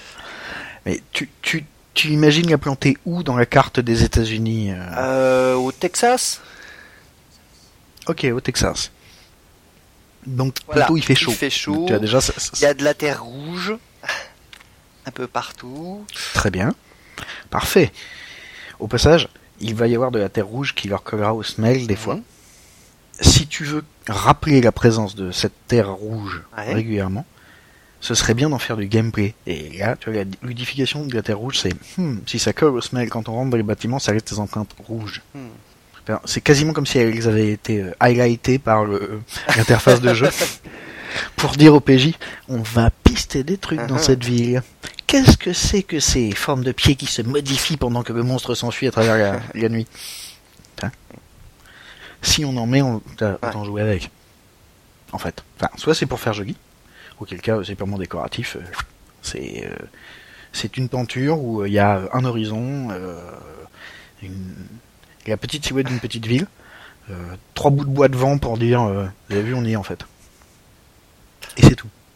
Mais si tu veux euh, creuser ta ville, est-ce qu'elle est marquée par une époque particulière? Est-ce que ça se passe de nos jours? Est-ce que c'est dans les années 50 Euh, ça se passe, mettons, à la fin des années 60. Voilà, on va dire, ou 70, voilà. Très bien. Donc, dans ton décor, tu vas pouvoir décrire tout un tas de vieilles bagnoles, des pompes à essence avec une manivelle, Ouais. des glaciers tenus par euh, des gens qui ont un petit képi, et euh, des barbiers avec euh, l'espèce de sucre d'orge rouge et bleu euh, qui tourne à l'extérieur. Je sais que c'est un nom, mais je ne sais pas lequel. Et euh, tu vas avoir euh, assez peu de câbles qui traversent la ville. D'ailleurs, il y en a déjà quelques-uns, mais euh, il n'y a pas, y a pas des paraboles partout, ah oui, par exemple. effectivement, ouais. Il y a des trucs que tu vas Mhm. supprimer. Euh, il va y avoir des choses qui nous paraissent désuètes, euh, de très gros postes de télévision avec de tout petits écrans. Oui. Il va y avoir, euh, si on est à la fin des années 60, il y a des secteurs qui, même au fin fond euh, du, du Texas, même dans les coins ploucs, vont commencer à être touchés par le mouvement pop. Par exemple, dans le rad, plein de types sales, rugueux et euh, qui ont des regards inculte. il y a il y a euh, un poster des Beatles ou des Bee Gees. Et il est même pas sale. J'entends. Il a soit été rajouté très récemment, euh, mais en tout cas, personne Soit il est dessus. astiqué amoureusement. euh, C'est ça. Les, les indigènes manifestent une certaine révérence pour ce totem. Euh, et euh, tu vas décrire plein de petites maisons. Alors, tu vois, si ça se trouve, c'est des petites maisons en bois. Toi, tu fais un peu western. Quitte à être au Texas, enfin, ce serait dommage de se priver, quoi. Les gens ont des chapeaux. Ils se déplacent en pick-up avec euh, les fluents en bois. Évidemment, ça inspire des personnages. tu vois. D'un seul coup, il est beaucoup plus fa- facile d'y placer des types qui ont la tête de Tommy Lee Jones. il avait les yeux plissés par le soleil, des rides tout partout. Et dessous son chapeau, il me regardait sans, sans dire un mot depuis plus de 20 minutes. Et là, tu dis aux joueurs, que faites-vous? Juste à un moment, il a craché par terre un gros glavio marronasse. C'est ça. Je lui dis bonjour. Il ne répond pas. C'est un vrai mec, il a une épaisseur, je veux dire, c'est pas une silhouette en carton à l'entrée d'un drugstore. Non, non. Une. PLV.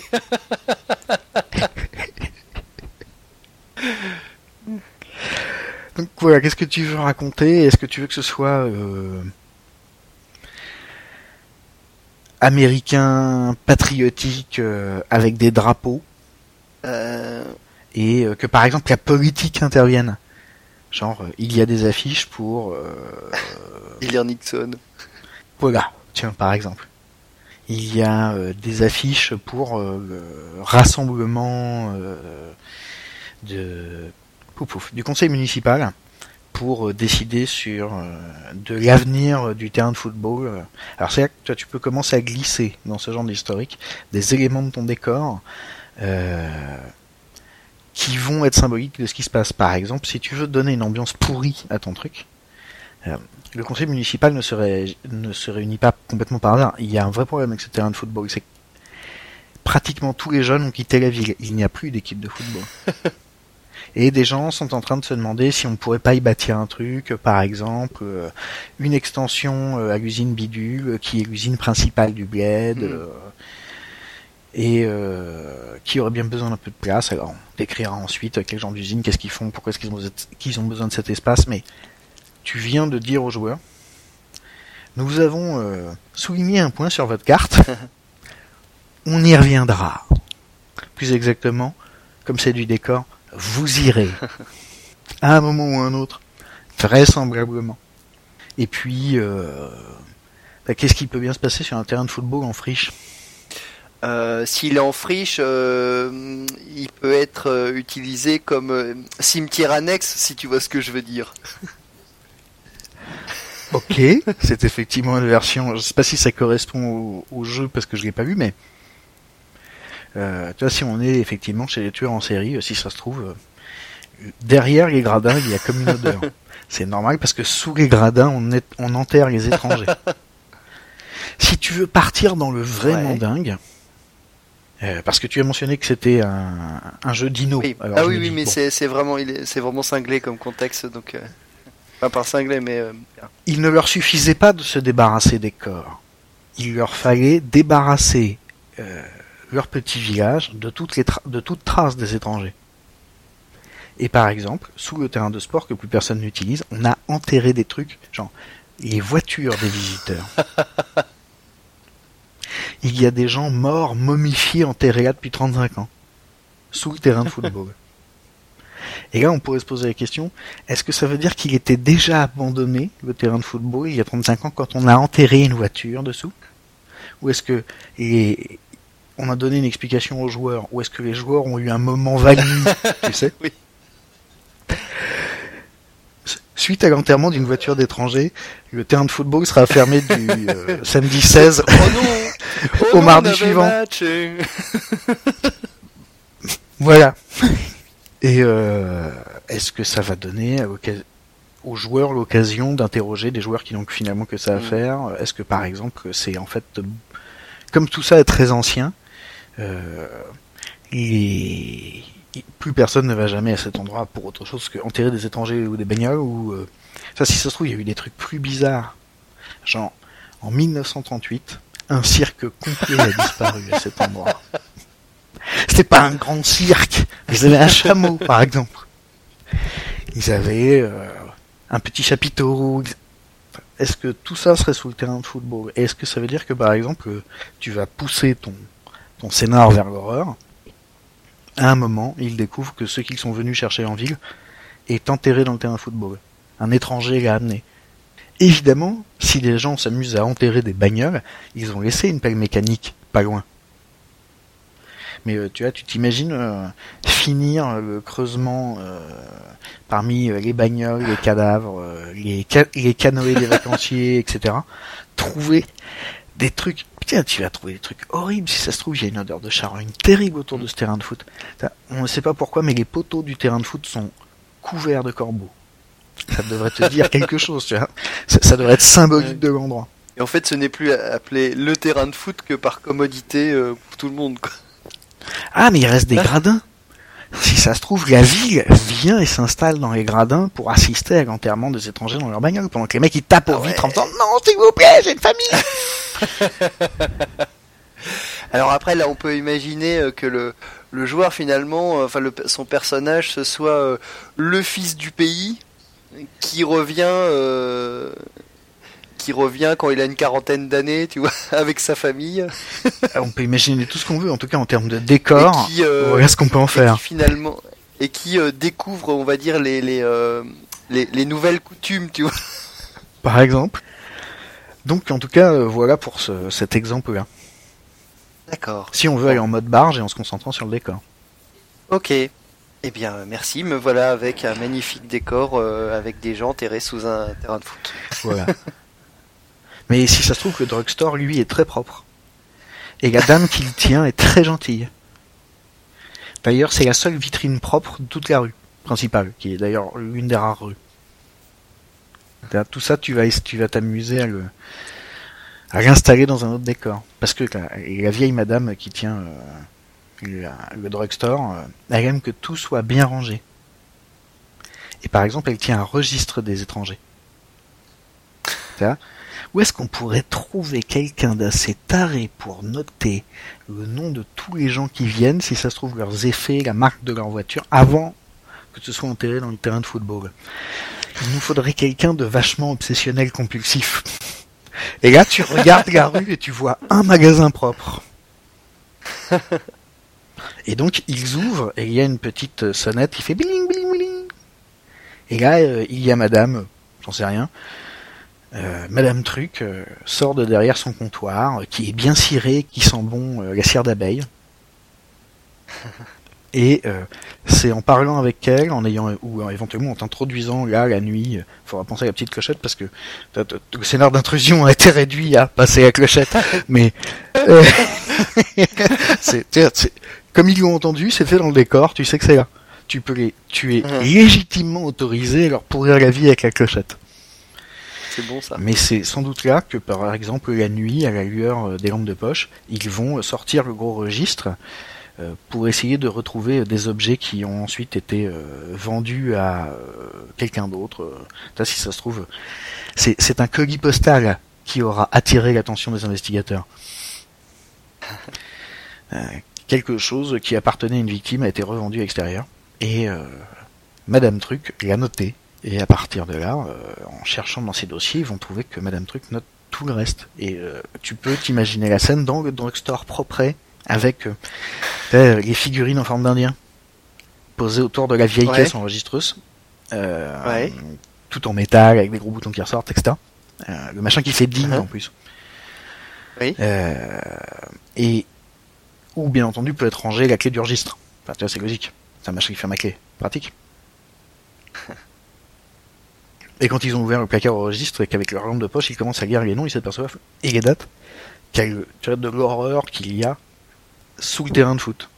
Et le contraste entre les deux va t'amener des tas de possibilités narratives et ludiques. Ça fait très euh, hot fuzz. oui. Euh, c'est une, une, possibilité pour l'interpréter si tu veux aller vers le drogue. Si on mhm. se penche vers l'horrifique, il faudra simplement leur donner toutes les sensations intéressantes qui vont venir quand ils vont commencer à creuser au milieu des cadavres à la recherche du bon cadavre. Ouais. mais t'es même pas obligé d'en mettre des centaines. Hein. J'ai on dit que c'est le terrain de foot, mais si ça se trouve, ok, soyons raisonnables. Mettons 28 personnes, c'est euh, 30 dernières années. Dont 10-12 voitures. Et un cirque. Et un cirque si on veut. c'est vrai. Euh, est-ce que est-ce que ça fait un entassement monstrueux? Est-ce que ça veut dire que à un moment ils vont se retrouver avec des tas de cadavres, peut-être pas en complet si tu veux, peut-être pas entiers, étalés partout autour d'eux, ils vont chercher euh, les McKendricks qui étaient venus en 54. Parce que c'est eux qui ont perdu le livre qui les a amenés là, tiens.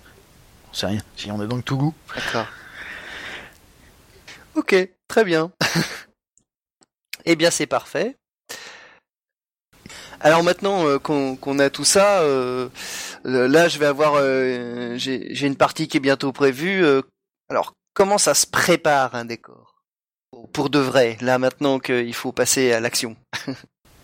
Ça dépend si tu dois le créer, si tu peux le repomper, y compris le repomper dans le vrai monde. J'entends entre les plans, les photos et les éventuelles vidéos YouTube, je ne sais pas si tu imagines le nombre d'endroits qui sont virtuellement visitables et dont tu peux tirer de la documentation pour te faire une idée assez précise de ce à quoi ça ressemble un- une centrale nucléaire euh, abandonnée.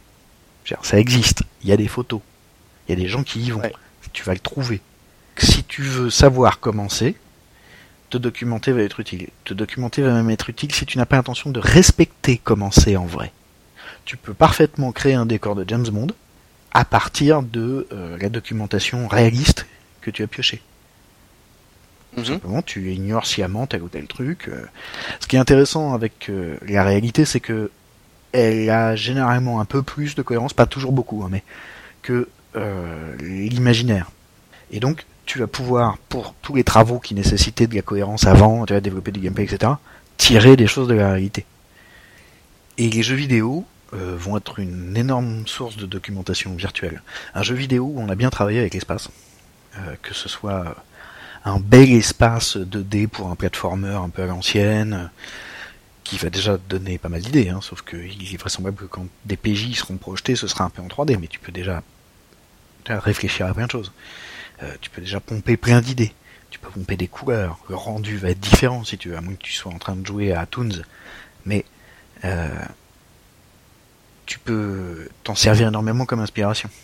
Parce que euh, un jeu vidéo qui se penche spécialement sur l'espace, que ce soit par exemple un Dark Souls où tu vas être dans une espèce de donjon super grand et super cohérent, et qui a besoin d'être super cohérent parce qu'il y a des passages qui relient les différentes zones les unes aux autres et que tu débloques, mais donc il faut bien que le tunnel il existe quelque part, enfin il faut qu'il y ait une dimension du tunnel qui rejoigne euh, les deux zones que tu veux relier et euh, qui produisent au passage, ce serait intéressant, euh, la barrière qui fait que ça marche que dans un sens, enfin tu sais, ce genre de choses. Mhm. que ce soit au niveau du concept art ou du level design, tous les jeux qui se sont bien penchés euh, sur l'espace ont produit une masse de documentation. T'as les plans sur internet de plein de jeux vidéo. T'as le, la ville de Bidule, Mhm. le plan disponible. À un moment, heureuse- il y a des RPG vidéo qui produisent des choses. Mais ce qui est pas intéressant, c'est seulement d'avoir la carte, parce que bon, des cartes de ville imaginaire, il y en a plein. C'est que tu peux aller voir avec ton perso. Tu peux regarder ce que ça fait. Tu peux pomper des idées de l'ordre de. C'est vrai que dans le temple de la justice euh, répressive, euh, où il n'y a pas de porte, mais des gardes à travers euh, qui gardent chacune des entrées, euh, et où tout est observé tout le temps, il va y avoir euh, tout un challenge à rester hors de vue. Ouais. Et euh, ça va impliquer de passer par des zones que tu peux avoir envie de décrire simplement parce qu'elles vont amener une ambiance particulière. Vous êtes tout le temps en train de ramper sur le béton. Si quelqu'un passe, on ne voit que vous, quoi. Et euh, c'est extrêmement froid tout le temps. Tout est rugueux, tout est anguleux, tout est euh, rectiligne et euh, presque lisse. Ben, Ça, ça va amener des tas de préoccupations gameplay euh, de l'ordre de ça va être difficile de grimper, etc. Il n'y a pas beaucoup d'endroits où se cacher. euh, bon. Mais c'est des trucs que tu vas trouver dans de la documentation disponible sur les jeux vidéo. Parce que euh, un coup de vidéo YouTube, si t'as pas l'intention d'acheter le jeu et de passer deux heures et demie à atteindre la ville de bidule machin pour aller voir, euh, tu as des vidéos YouTube qui te montrent comment c'est à l'intérieur et comment est-ce qu'on s'y déplace. Et euh, le mec il éteint toutes les torches. Oui bon nous on va pas faire ça, ce serait pas très sérieux. On a besoin d'une on, opère en jeu de rôle avec une suspension d'incrédulité un peu un peu moins souple que ça. Mais justement parce qu'il y a beaucoup de possibilités théoriquement, euh, une infinité si tu veux. Et donc à ce moment-là, comment ça se prépare? Ben t'as besoin de réfléchir à trois choses principales. La première c'est comment les PJ vont le découvrir. Comment ils vont y circuler évidemment, comment est-ce qu'ils vont y arriver, comment est-ce qu'ils vont le sentir, l'expérimenter, est-ce que ça va être froid, est-ce que ça va être chaud, quelles sont toutes les sensations que tu vas pouvoir mettre en jeu pour donner de la réalité au décor, euh, quelles sont euh, toutes les interactions que tu vas euh, prévoir et toutes les épreuves que tu vas placer le long de la route? Est-ce que ça crée une seule route? Est-ce que ça en crée plusieurs? Est-ce que à ce moment-là, il y a des choses à faire en termes de mise en scène et de euh, description du décor? On reviendra après à la description, mais euh, est-ce que c'est pas intéressant quand tes joueurs arrivent sur euh, les toits de la grande cité cyberpunk, le Seattle où tu joues, que tu aies prévu une description pour leur dire pour la première fois que vous vous éloignez tellement des ruelles et des souterrains sordides, que vous arrivez à voir toute la ville, voilà ce que vous voyez. Voilà comment c'est vu d'en haut. tu leur fais l'instant Batman. Mais ça peut être intéressant, je dirais. Tu, leur, tu peux faire en sorte que c'est... Euh, il y a un peu de gameplay, on peut repérer des choses. Euh, tu vois, c'est pas juste euh, regarde, on voit ta maison, hein, c'est regarde, on voit la maison du grand méchant.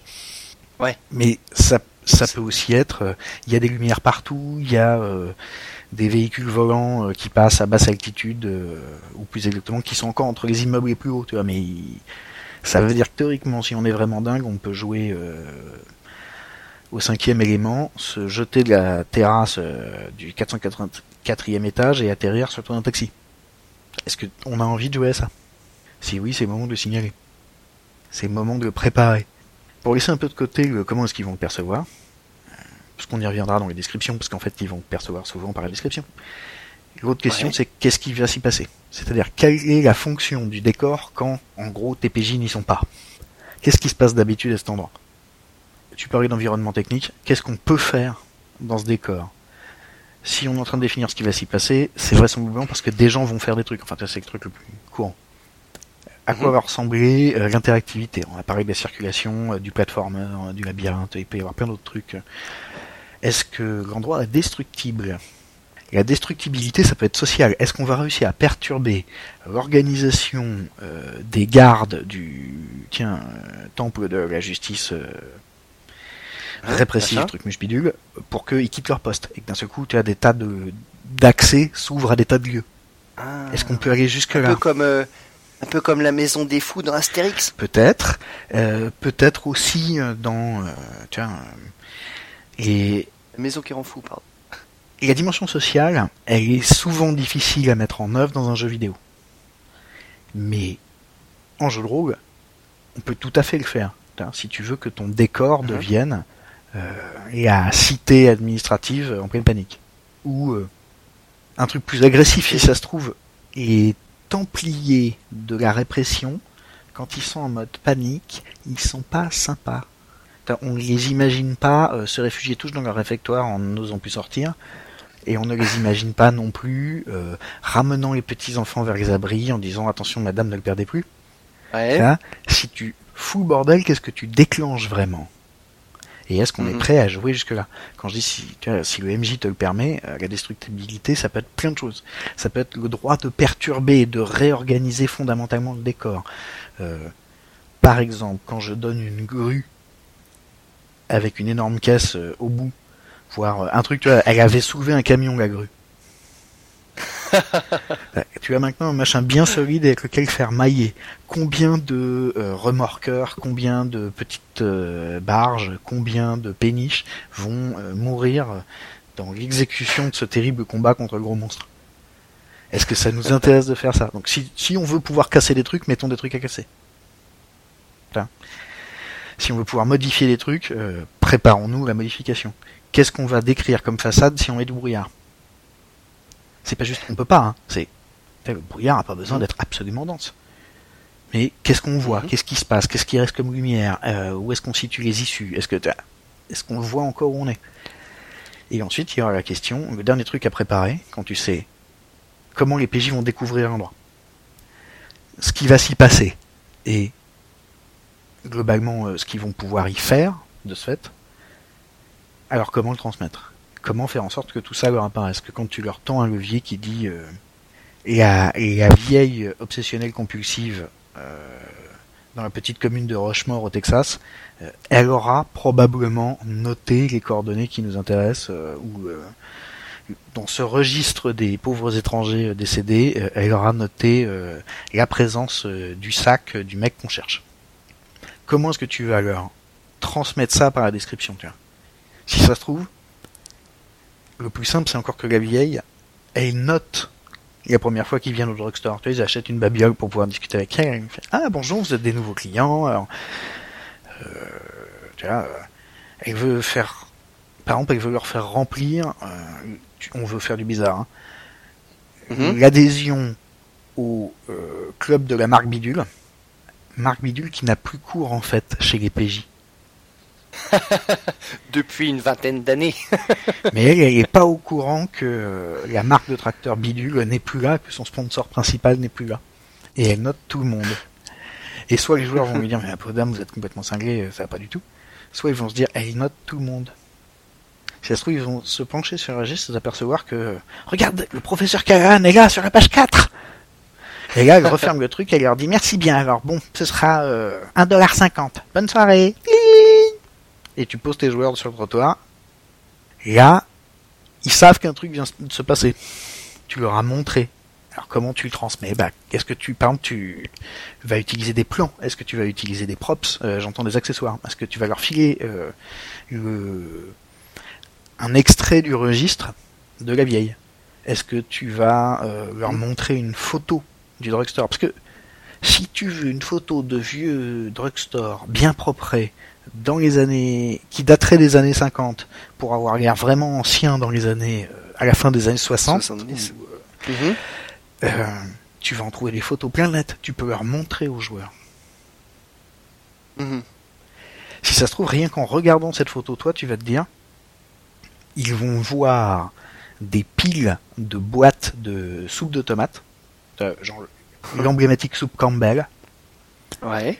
avec une étiquette de promotion et ils s'aperçoivent qu'il aurait fallu les consommer il y a plus de 8 ans. Ouais, mais ça se garde bien, ces machins-là. Ce que je veux dire, c'est que tu utilises à la fois des éléments euh, qui vont être un peu narratifs, euh, creuser ton ambiance et euh, leur faire faire on est vraiment chez les tarés. Mais ça veut dire qu'au moment où la nuit, après avoir fait taire la petite clochette, ils vont s'introduire, se glisser derrière le comptoir pour réussir à ouvrir la caisse qui leur permettra d'ouvrir le, tiroir à archives et à accéder au registre, que tu as une pleine pile de boîtes de soupe Campbell, alors jeter dans les jambes s'ils ratent un jet. Voir qui explose. euh, Mais si tu peux leur montrer, ça, si ça se trouve, ils vont y penser. Tu peux commencer, c'est suffisamment présent pour les joueurs pour que tu puisses raisonnablement espérer que l'un d'eux dise euh, au passage quand tu auras mouché la petite clochette, euh, forcé la serrure et que tu seras rentré, n'oublie pas la pile de soupe Campbell. Ah oui, celle qui date d'il y a plus de 8 ans. Oui, voilà. Je pense que si un jour elle bouge ou qu'il lui en manque un petit chiffre genre euh, 80, ça va se voir. Parce que ce n'est pas arrivé depuis, depuis très longtemps qu'on lui achète, qu'on lui achète de la soupe Campbell. tu vois, c'est- Ouais. Donc, euh, comment tu vas transmettre ça? Est-ce qu'une photo peut faire l'affaire? Et est-ce que la photo peut transmettre cet état figé qui sera pertinent pour ton scénar, qui est symboliquement intéressant pour ton scénar? Tu leur transmets une photo. Si ça se trouve, la photo elle est trop bien, il va falloir que tu euh, utilises un petit filtre pour qu'elle devienne sépia et qu'elle évoque à nouveau le côté euh, super vieux qui t'intéresse. Tu peux transmettre évidemment le décor avec des cartes et des plans, ça on fait beaucoup. Mais la vraie question c'est qu'est-ce que tu as besoin de mettre sur ces cartes et ces plans? Si c'est du sandbox, qu'on explore un territoire, évidemment faut pas qu'il y ait d'indication dessus, il faut que les joueurs y aillent pour découvrir eux-mêmes. Donc tu ne leur donnes pas euh, la carte du village de Trucmuche et euh, les trois les deux trois lieux emblématiques autour. Tu leur donnes la carte de la vallée. Et dedans il y a trois bidules qui se battent en duel. Parce qu'en fait, c'est ça l'information qu'ils ont sur l'environnement, c'est comme ça qu'ils vont expérimenter le décor. Ah là là, c'est beau et c'est majestueux ces montagnes. Oui, mais quand c'est majestueux, c'est hyper grand. Et pour aller euh, acheter une nouvelle épée quand on a cassé la sienne, il faut trois jours de marche. Sans épée donc, de fait. Eh oui. et ça, tu peux déjà l'amener rien qu'avec la carte. Rien qu'avec le look de la carte. Trois chiures de mouche au milieu d'un énorme truc. Euh, avec des fois, euh, par exemple, des zones qui sont pas finies. Et quand les joueurs vont te demander, euh, il y a quoi là Tu leur dis, bah on sait pas, personne n'y a été, enfin personne n'y avait jamais été au moment où la carte a été faite. Ah oui, c'est vraiment euh, ouh. Mais quelqu'un y a peut-être été depuis le temps. Bah peut-être. Enfin, je, on n'a pas de nouvelles cartes en tout cas. Et vous, vous y allez pas personnellement. Oh là, moi vous savez. Très bien. Quand tu vois une carte comme ça, tu transmets tout ça. Tu peux transmettre tout ça tu peux t'appuyer là-dessus. Euh, et qu'est-ce que tu vas avoir besoin de raconter en termes de sensations? Est-ce que, euh, tu vois, on a évoqué la poussière, les machins, les bidules, euh, tout ce qui peut toucher les joueurs ou au contraire mettre de la distance, mais tu vas avoir beaucoup de choses qui vont être personnalisées. Donc comment faire pour solliciter par tes descriptions, par les éléments que tu vas donner, transmettre en même temps des notions de gameplay à tes joueurs et éventuellement des notions de tu as en fait la compétence mécanique, je la vois, elle est sur ta fiche, je le sais, j'étais là quand on a créé ton mécano. Alors s'il te plaît, répare ce vaisseau. Il va y avoir des choses que tu n'as plus besoin de faire de manière directive si tu pointes certaines, euh, certaines fois de manière narrative vers un truc. Et ce qui est intéressant, c'est qu'en plus ça incite les joueurs à emballer leur propre tentative. Ce n'est plus je l'attaque, c'est puisqu'il le prend comme ça, je recule d'un pas, je lève mon épée, et je prends tous les gants que je peux, et j'attaque de taille. Enfin, c'est une épée, évidemment, mais bon, bref, enfin. Pouf, pouf. tu m'as compris. Mais je vois, je vois. Et euh, par exemple, est-ce que tu vas te contenter d'un plan ou est-ce qu'il te faudra une élévation? Est-ce qu'il te faudra un schéma? Est-ce que tu vas juste leur faire un crowbar en disant bon, l'escalier est comme ça, etc. Ou est-ce que tu as une photo d'escalier? Ou est-ce que tu as, j'en sais rien moi, un, une maquette de l'escalier. Il y a quand même des gens qui transmettent le décor par des figurines et des dioramas. Ça se fait, je veux dire. C'est un vrai médium de mhm. transmission du décor. Ce n'est pas la pratique la plus courante du jeu de rôle et euh, les gens qui développent à ce point, ils trouvent un loisir en soi qui, tu vois, qui, se, qui se marie avec le fait de pratiquer les jeux de rôle dedans ensuite, parce que c'est classe. Mais euh, ils décident d'investir à ce point-là, et alors d'un seul coup, ils ont un autre médium pour transmettre et euh, si on voulait aller loin, si tu veux, on peut faire euh, le temple oublié. Il n'a pas besoin d'être une accumulation de couloirs. Ça peut être une accumulation de plateaux que tu, tu vois, qui, qui finissent par former un cylindre genre tour de Pise, mais très grand, très très grand. Mais donc à à 15 degrés, tu vois. Quand tu es sur le balcon sud, celui qui regarde vers par terre, tu le sais, tu le sens. C'est gênant. Voir plus on monte, plus ça augmente il y a un moment où euh, il y a des étages qui, les derniers étages qui sont comme par hasard ceux auxquels les joueurs doivent accéder, c'est à 45 degrés. Ce serait hyper chiant avec des figurines, mais nous. Et eh oui, tout à fait. Tout ce qu'on a besoin, c'est de demander euh, un G et de dire bon bah alors, tu t'accroches avec les mains et quelques anfractuosités, euh, mais alors vraiment. ce que tu cherches dans la pièce est forcément contre le mur sud parce que tout est entassé autour de la fenêtre. Tu supposes qu'il va y avoir des trucs entassés sur la fenêtre mais ils sont pas restés en fait, ils sont passés par la fenêtre. Est-ce que tu veux vraiment sortir sur la balustrade euh, instable du balcon, qui est encore plus à l'extérieur si tu veux, euh, pour voir si par hasard les trucs qui sont tombés par la fenêtre ne seraient pas restés sur le balcon? Tu rajoutes du gameplay, qu'est-ce qu'on voit dehors? C'est quand même curieux, d'habitude quand tu lèves la tête tu vois le ciel. Là tu vois encore plus de sol. ok, j'ai bien saisi le, principe. Alors, euh, et maintenant, euh, maintenant que j'ai préparé mon décor, euh, au cours de la partie, je vais, devoir donc l'amener. Et euh, ma question auquel tu as déjà en partie répondu, mais bon, là, c'est à quel moment d'écrire et combien de temps d'écrire? Alors, je précise pour cette deuxième question, c'est par exemple, les, PJ débarquent dans un nouveau lieu donc qui doit être décrit puisqu'ils n'en connaissent rien. Mais il est très hostile, c'est-à-dire les PJ déboulent dans la vallée perdue, mais tout de suite les Indiens Bambara leur lancent des sagas et les poursuivent. Alors du, coup, si on privilégie l'action, on, on, décrit pas vraiment, on voit, on sait pas dans, où ça se déroule. Et euh, si on privilégie le décor, on ne sait pas ce qui se passe. c'est un peu. Ok. Et euh... tu. Et, et, donc. Quelle est la forme de la question euh, Pardon, excuse-moi, tu pourrais couper. donc, je, je, disais combien de temps d'écrire parce que justement dans le cadre d'un. d'une scène d'action, euh, est-ce que ça va pas tuer la scène d'action le fait de, de faire des descriptions un peu à rallonge? D'accord. On va faire un petit exercice de décor. Imagine une porte. Maintenant, je vais l'enfoncer, mais au moment où je l'enfonce, je découvre qu'elle était ouverte. Je, je, viens de créer euh, une forme de sensation par rapport à cette porte. Mais j'enfonce une porte ouverte pour te dire, ça dépend, vieux. Évidemment, euh, la description ralentit l'action. Ça, c'est sûr. voilà. Et donc la question est comment qu'on dose?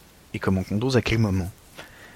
Et il y a de bons moments pour faire des descriptions. Il y a des moments qui sont propices et des moments qui sont nécessaires. Déjà, tu vas avoir besoin d'écrire pour établir la scène. Au moment où tes joueurs enfoncent une porte, euh, qui sont en mode euh, action tout de suite, tu peux déjà leur décrire comment ça craque, etc. Mais il faut qu'ils sachent pourquoi est-ce qu'ils enfoncent cette porte et où est-ce qu'ils sont et qu'ils aient une petite idée du genre de bâtiment qu'il y a au-delà de la porte, ou est-ce que c'est le dehors, enfin bref. Mais tu leur as déjà décrit les choses. Et ça, tu le fais avant l'action. Et tu le fais pour établir la situation. Et à chaque fois que tu établis la situation, puisque là, aujourd'hui, on parle surtout de décor à travers la description, euh, mhm. tu vas en profiter euh, pour, leur, pour leur décrire assez largement l'endroit où ils sont. Le minimum, c'est de leur transmettre les infos dont ils ont besoin pour jouer. Mais euh, tu peux faire beaucoup plus, ça dépend de tes intentions. Et par exemple, si c'est ton action qui t'importe bien plus que le décor, eh bien le décor est un peu générique. Si c'est pour se mitrailler sauvagement, ta corpo euh, qui ressemblait à euh, la sécu de Clermont-Ferrand, ça suffit si tu veux. De toute façon, les joueurs ne vont pas regarder les posters. Ils vont pas euh, mhm. se dire tiens le, le, logo de la société clignote dans le grand hall. Ils sont là pour se mitrailler la tronche, on fait ça si c'est ce qui t'importe. Si par contre ça les importe d'avoir un peu plus d'indications sur le décor, genre, y aurait-il par hasard des bacs à fleurs en béton euh, disposés à travers la salle qui feraient une, euh, une, couverture efficace pour cette fusillade? Bon bah oui, tu peux décrire. Si ça se trouve, il y a des, il y a des jolis bonsaïs au-dessus et euh, uh-huh. ils tirent par-dessus les bonsaïs ou à travers les bonsaïs. C'est terrible pour ces pauvres bonsaïs. Si tu décris ça et que tu le colles au moment où justement il se cache derrière le bonsaï, la seule question c'est combien de temps tu décris? Bah combien de temps ça les intéresse? Si quand tu dis aux joueurs, oui, il y a effectivement une, euh, un pot à bonsaï euh, en, cubique euh, en béton derrière lequel tu peux te cacher, s'il te dit, tiens, un bonsaï Oui, en fait, il y, a des, y a des petits bonsaïs un peu partout dans le sac. S'il te pose la question, tu réponds. Tu places ta, tu ta description. ce qui veut donc dire que tu vas régulièrement ouvrir tes scènes par une description minimale de l'espace, juste que les joueurs ont besoin de savoir pour prendre des décisions, parce que c'est un peu la base du jeu de rôle. Mhm. Ensuite, tu, tu peux euh, profiter de toutes les actions qu'ils vont faire. Chaque fois qu'ils vont agir, notamment pour prendre de l'info. Enfin, on regarde autour de nous. Je fais un jet de tactique pour voir s'il y a un endroit où se cacher. Ok, tu t'en profites pour caler de la description. Si tu veux, tu réponds. Leurs actions appellent la description. Tu vas pouvoir passer plein de trucs. Et puis des fois, il y aura euh, simplement des petits bouts parce que tu n'auras pas le temps de mettre plein de trucs. Euh, ils seront en mode action donc tu leur, donnes, tu leur donnes juste un petit bout. Euh, la lourde porte blindée se refermant en faisant que je coupe au moment où le méchant s'enfuit. D'accord. Voilà. Ah oui, c'est vrai qu'il y avait une porte blindée. Sachant qu'au passage, ces petits bouts, tu vas en avoir besoin souvent. Tu vas devoir régulièrement saupoudrer les petits bouts dans ton histoire parce que le vrai décor où nous vivons dans le monde réel se rappelle à nous constamment. Mais quand le MJ redemande des chips, il n'est plus en train de parler des plaines ensoleillées euh, ou d'en bas de les zèbres. Il est en train de demander des chips. Et l'univers imaginaire arrête de nous envoyer des infos et on arrête de penser à lui. Et donc ce sera bien utile de dire tu avances dans les hautes herbes jaunes. Où tu entends les oiseaux, Voilà. où tu entends la circulation. C'est ou- ça, c'est c'est le moment de faire passer un flamant rose juste pour leur dire vous savez que vous êtes en Afrique. Ou de leur dire qu'il fait chaud et que le soleil cogne. Et qu'il y a des arbres loin. Au passage, évidemment, euh, ralentir l'action est un problème. Sauf quand elle est déjà ralentie. D'un seul coup, le problème disparaît. Tu utilises juste un moment qui est déjà plutôt calme en termes d'action pour placer Ouais. euh, ta description. C'est-à-dire, dans un scénario, il y a des ralentissements naturels. Il y a des moments où les joueurs s'arrêtent pour réfléchir. Enfin, avec un peu de chance. Il y a des moments où euh, l'un d'eux dit Attendez, euh, je, je ne sais pas par quel bout je vais prendre tel problème. Qu'est-ce que vous en pensez, vous? Ils s'arrêtent de jouer et ils discutent. Hors roleplay. Ouais. Si Mhm. tu veux leur replacer la description, tu peux parfaitement profiter de ce rythme-là qui est plutôt peinard. Hein. À chaque fois Mhm. qu'ils vont poser des questions, se demander ah oui, mais est-ce que tu crois qu'on peut contourner la vieille tour? Alors c'est possible parce que la vieille tour elle est très proche de la falaise, mais pas complètement au bord. Par contre, vous n'y avez jamais été, donc euh, tout ce que vous avez vu de l'extérieur, alors tu leur remets un élément de description. Là, tu profites du truc, euh, tu leur expliques comment c'est, etc. Et si tu trouves que c'est trop long, au moment où tu as fini d'expliquer, tu leur dis. C'est d'ailleurs euh, ce que vous voyez depuis euh, la falaise euh, opposée, où vous êtes installé pour observer l'endroit. Vous avez vos grappins avec vous, qui tient la torche. Y a-t-il un ordre de description? Il n'y a pas nécessairement un ordre de description, il n'y en a pas un imposé, mais ce serait bien qu'il y en ait un. Et euh, il a un nom quand il y en a un. Ça s'appelle la mise en scène. Fondamentalement, la mise en scène, c'est dans quel ordre j'envoie des infos. Que ce soit du cinéma, dans quel ordre je vais euh, montrer la ruelle sombre où euh, les deux truands discutent. Est-ce que j'arrive directement sur eux? Parce que montrer l'endroit où ils sont et on s'en fiche un peu, c'est une ruelle sombre générique. Est-ce que je fais faire glisser ma caméra? Mais si toi tu décris notre caméra virtuelle à nous, on raconte ce qu'il y a dedans. On peut le faire de manière plus ou moins littéraire, on peut préparer tu as des tas de choses en termes de description. Mais surtout, Mhm. il va y avoir une quantité limitée d'infos qu'on peut donner dans quelques phrases. Donc il y a forcément une progression. Ça arrive forcément dans un ordre. Tu choisis celui que tu veux, mais si par exemple tu dis que la nuit est tombée euh, sur Seattle, que euh, depuis les toits où ils étaient euh, il y a encore quelques heures, au moment où tu leur as décrit euh, la ville vue d'en haut, des tas de projecteurs dansent un peu partout euh, et surveillent à la fois euh, le quartier UP pour qu'il soit bien éclairé, mais tu vois, il n'y a plus d'éclairage public au niveau du sol. C'est éclairé depuis en haut, comme ça le pouvoir le coupe quand il veut. Si tu veux mettre un coup de répression symbolique dans le décor, ça peut être intéressant. Il nous faut réprimer cette émeute. Éteignons la rue. Donc, voilà, ça c'est fait. Donc, l'ordre de description, il va évidemment venir de ta mise en scène en tant que... Est-ce que tu veux leur parler d'abord de la ville où on éteint les lampes Ou est-ce que tu veux qu'ils le découvrent au moment où ils seront dans la rue? C'est la même info. Tu ne l'envoies pas dans le même ordre. D'abord, tu leur dis euh, la rue est sombre, vous y êtes arrivé par un métro un peu pourri, euh, c'est assez encombré, euh, il y a des gens qui rentrent chez eux, même s'il est tard, il y a encore voilà des tas de il y a encore du monde dans la rue, mais euh, c'est la plupart euh, des travailleurs qui se dépêchent de rentrer chez eux. euh, Il n'y a pas beaucoup de commerce, le coin n'est pas accueillant. Une fois que tu as placé ça, tu leur dis, et soudain la lumière s'éteint. Est-ce que c'est l'ordre de description que tu veux jouer, que tu veux? Si oui, c'est donc la mise en scène que tu veux et la surprise que tu veux. Mais en gros, la description c'est beaucoup beaucoup de la mise en scène parce que c'est le moment où tu, c'est la réalisation finale de ton décor. Si on était au cinéma, la réalisation finale c'est le moment où on shoot avec des gens dedans qui jouent, qui font des trucs, etc. Euh, il va y avoir aussi du montage et ce montage va plus ou moins mettre en valeur le décor, hein, mais euh, globalement, euh, le décor produit son effet principal au moment du tournage.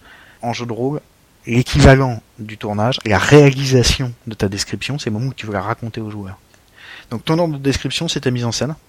Et ce que tu choisis d'annoncer en premier permet d'annoncer des trucs en deuxième. Ça a j'ai l'air d'enfoncer une autre porte ouverte. hein. Ça veut dire que si tu crées 16 informations différentes à transmettre à tes joueurs, certaines vont être les dernières. Est-ce que c'est intéressant que les dernières soient surprenantes? Est-ce que c'est intéressant que les dernières soient rassurantes? Est-ce que les dernières sont... Et d'ailleurs, il y a un gros levier qui vous permet de jouer avec ce que je viens de vous décrire. Par quoi tu veux finir?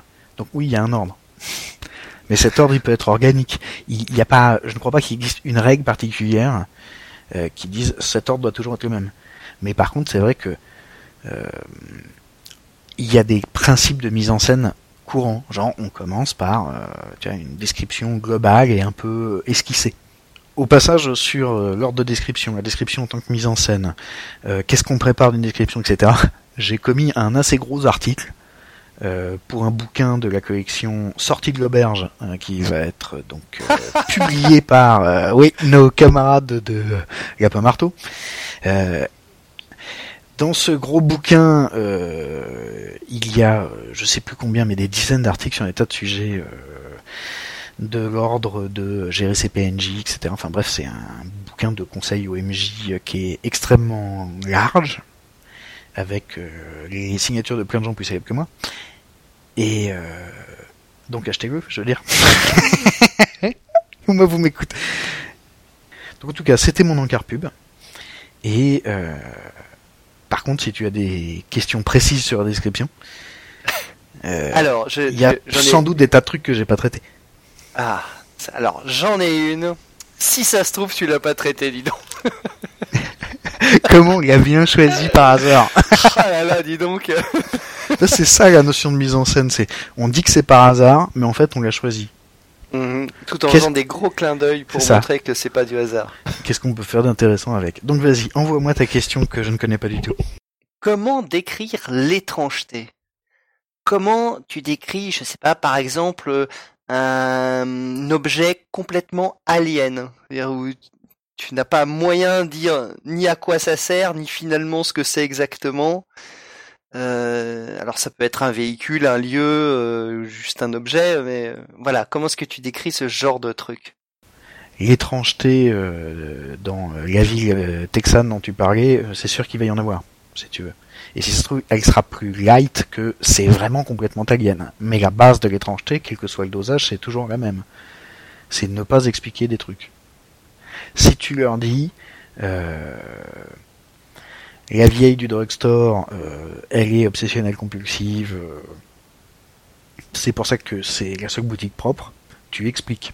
Si tu leur décris que chez elle tout est propre, et que alors qu'ils sont rentrés en laissant plein de cette fameuse poussière rouge, tu sais, elle les raccompagne avec un balai à la main. Tu sais, elle, elle les chasse pas, elle balaye pas entre leurs pieds, elle n'est pas impolie à ce point-là, tu vois, mais juste, Oui. à chaque fois, elle les raccompagne avec le balai à la main. Et elle ne ferme pas la porte. ok, d'accord. euh, bon. Et que, par contre, tu ne leur expliques pas, tu leur dis pas, euh, elle a probablement euh, des petits problèmes psychologiques et un certain besoin de contrôle qui l'amène à se, à exercer tout le contrôle qu'elle peut sur son environnement. Hein Tu leur dis pas. Tu leur dis pas c'est obsessionnel compulsif. Tu leur dis elle le fait tout le temps. Et il se retourne, il la regarde et elle est en train de frotter son carreau. Elle s'arrête, elle les regarde, elle leur fait un bon petit sourire de derrière son carreau, elle reprend. Et tu n'expliques pas. Tant que tu n'expliques pas, c'est étrange. S'ils finissent par arriver à... Bon, elle doit être un peu obsessionnelle, machin. euh, Et puis tu vois, il y en a un qui a réussi un jet de psychologie. À partir du moment où c'est Ouais. expliqué, ça cesse d'être étrange. Ouais, Et c'est donc vrai. un bon moyen de décrire un truc qui soit pour le coup complètement alien, c'est de le décrire d'une manière qui ne permet pas de reconstituer ce que c'est. Parce que ce sera pas expliqué comme ça. Et tu ne donnes même pas de, à l'objet de forme. Alors c'est pas forcément, euh, tu vois, il, est informe, il n'est pas composé de particules, il est, non, c'est juste, tu ne lui donnes pas une forme suffisamment claire pour que les joueurs soient rassurés par l'objet quand Mhm. tu leur dis euh, les aliens ont il y a très longtemps, euh, enfin même d'après les écrits que vous avez trouvés, etc., euh, laissé une, un système d'autodestruction planétaire. Tu ne leur mets pas une salle avec un gros bouton marqué autodestruction planétaire. Il y a euh, une salle où euh, il y a des lumières étranges et on sait que c'est là que les aliens devaient déclencher ce truc. On sait absolument pas comment, on n'est pas des aliens. On n'a pas le manuel, c'est incompréhensible ce truc.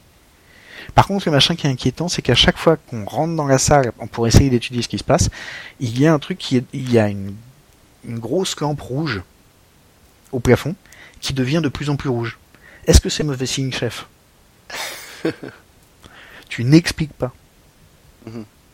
Et au passage, tu, c'est comme ça que tu peux faire des gags, tu vois, à paranoïa dans les jeux où on est censé ignorer des tas de trucs, en leur disant, voilà, euh, au détour d'un couloir, vous croisez euh, une très grande salle, euh, le genre de salle où on installerait des véhicules de surface, même si vous n'êtes jamais allé à la surface, vous avez vu des vidéos euh, de recrutement où on vous montre les véhicules parce qu'ils sont classe. Mais malheureusement pour vous, il y a un truc qui fait du bruit. Et il ne fait pas du bruit comme une machine. Bon, il se pose un peu la question. Bon, tu commences à leur décrire. C'est une espèce de bête immonde avec des excroissances dans tous les sens. Et euh, elle a un pelage à la fois court et vaguement luisant. Et elle a l'air d'être composée de morceaux épars parce que les différentes parties de son corps ne sont pas de la même couleur. C'est là que vous vous apercevez que cette horreur a des espèces de cornes, des trucs pointus tournés vers vous à l'avant. Et là, elle ouvre sa bouche horrible et elle fait me. Tu vois? Si tu n'expliques pas, c'est très étrange. Si tu n'expliques pas aux joueurs que, euh, à tes joueurs de Medfan, que le truc qui, le temple oublié qu'ils ont trouvé est un vaisseau spatial craché dans la montagne depuis des millénaires, ils devraient pas le savoir en fait. Ils devraient pas arriver à la conclusion c'est un vaisseau spatial. Mhm. Tu leur décris une espèce de... tu- Vraiment, ils ne comprennent pas la fonction des pièces où ils se trouvent. Il y a des inscriptions dans une langue qu'ils ne connaissent pas. Il y a des, des gros leviers. Si ça se trouve, c'est ça la meilleure explication pour tous les donjons euh, de jeux vidéo où quand tu tires un levier, euh, on, ne sait, on ne sait quelle source d'énergie déploie le pont truc-muche et ferme la grille truc-muche. Oui. C'est, en fait, c'est un vaisseau spatial et vous arrêtez pas de jouer avec les leviers. Parce qu'en plus, autant, j'imagine qu'en jeu vidéo, quand tu conçois un truc comme ça, ça compliquerait quand même pas mal le jeu de, de faire tout trembler vraiment pour ajouter au gameplay à un moment, mais nous, en jeu de rôle, on peut le faire. Au cinéma, pareil, il faut prévoir euh, dont tu vas faire ton tournage, mais nous, on n'a qu'à décrire que ça tremble pour que ça tremble. On n'a qu'à décrire un paysage pour qu'il soit là. Si on dit il y a une plaine, il y a une plaine. Si on décrit euh, c'est un cube, c'est un cube. Si on décrit en fait la banque mémoire des aliens, parce que vous supposez être la banque mémoire des aliens, c'est une série de rayons lumineux placés à des distances qui vous ont l'air vaguement aléatoires dans une salle qui ressemble à un immense pylône, qu'est-ce que vous faites? T'as l'étrangeté, c'est ça. Tu ne sais pas ce que tu es en train de foutre. Tu ne sais pas ce que c'est que ce truc. Et tu peux faire des petites doses d'étrangeté. Tu vois, euh, un jeu Medfan avec des lutins, des machins, des bidules, donc tu as un truc euh, très, euh, à la fois très high fantasy, mais gentil fantasy, dirons-nous. Euh, J'avais embêté des joueurs avec, vous êtes dans la forêt, vous savez que vous êtes à plusieurs euh, jours de marche du plus proche village, mais là, c'est sûr, vous entendez un orchestre. Mais il vient de loin l'orchestre? Ah, vous diriez bien quelques centaines de mètres, mais il doit y avoir quelque part hein, des gens installés un orchestre. Quoi. Bon, on va voir. Tu les fais marcher un moment, vous ne trouvez pas l'orchestre. Ben écoute, il n'y a même pas des traces, mais apparemment pas, on fouille partout. Vous trouvez un très petit chapeau. Tant que tu n'expliques pas en leur disant c'est des lutins, en fait, ils vont, tu vas pouvoir jouer avec. Par contre, une, fois que tu auras dévoilé le truc, tu as intérêt à rajouter de l'étrangeté. Euh, les lutins parlent une langue que vous ne comprenez absolument pas. Ils essayent de vous signifier un truc que vous ne comprenez pas. Si ça se trouve, ton étrangeté va se résoudre par du mignon, tout le monde est ami, on arrive à se parler, c'est ça. Si ça se trouve, euh, il va se passer un truc que les joueurs ne comprennent pas, genre tous les lutins disparaissent. Mais ils sont où là Ils reviennent pas? Non. On leur a une question? Oui. On n'a pas compris ce qu'ils disaient eux Non. On les attend là Je sais pas. euh, C'est la première fois que je viens dans cette clairière. hein. C'est toi, c'est toi le barde. je, je vais voir si je peux. euh, Et puis le barde joue quelques mesures et il se passe toujours vraiment rien.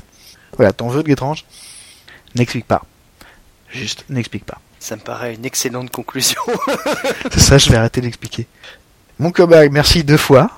La première pour cette soirée et la deuxième parce que tu vas te taper le montage. Mhm. Il en reste sans voix. Mhm. Je sais. Euh, eh bien, euh, il ne nous reste plus euh, qu'à remercier également nos éditeurs de nous avoir euh, écoutés jusque-là.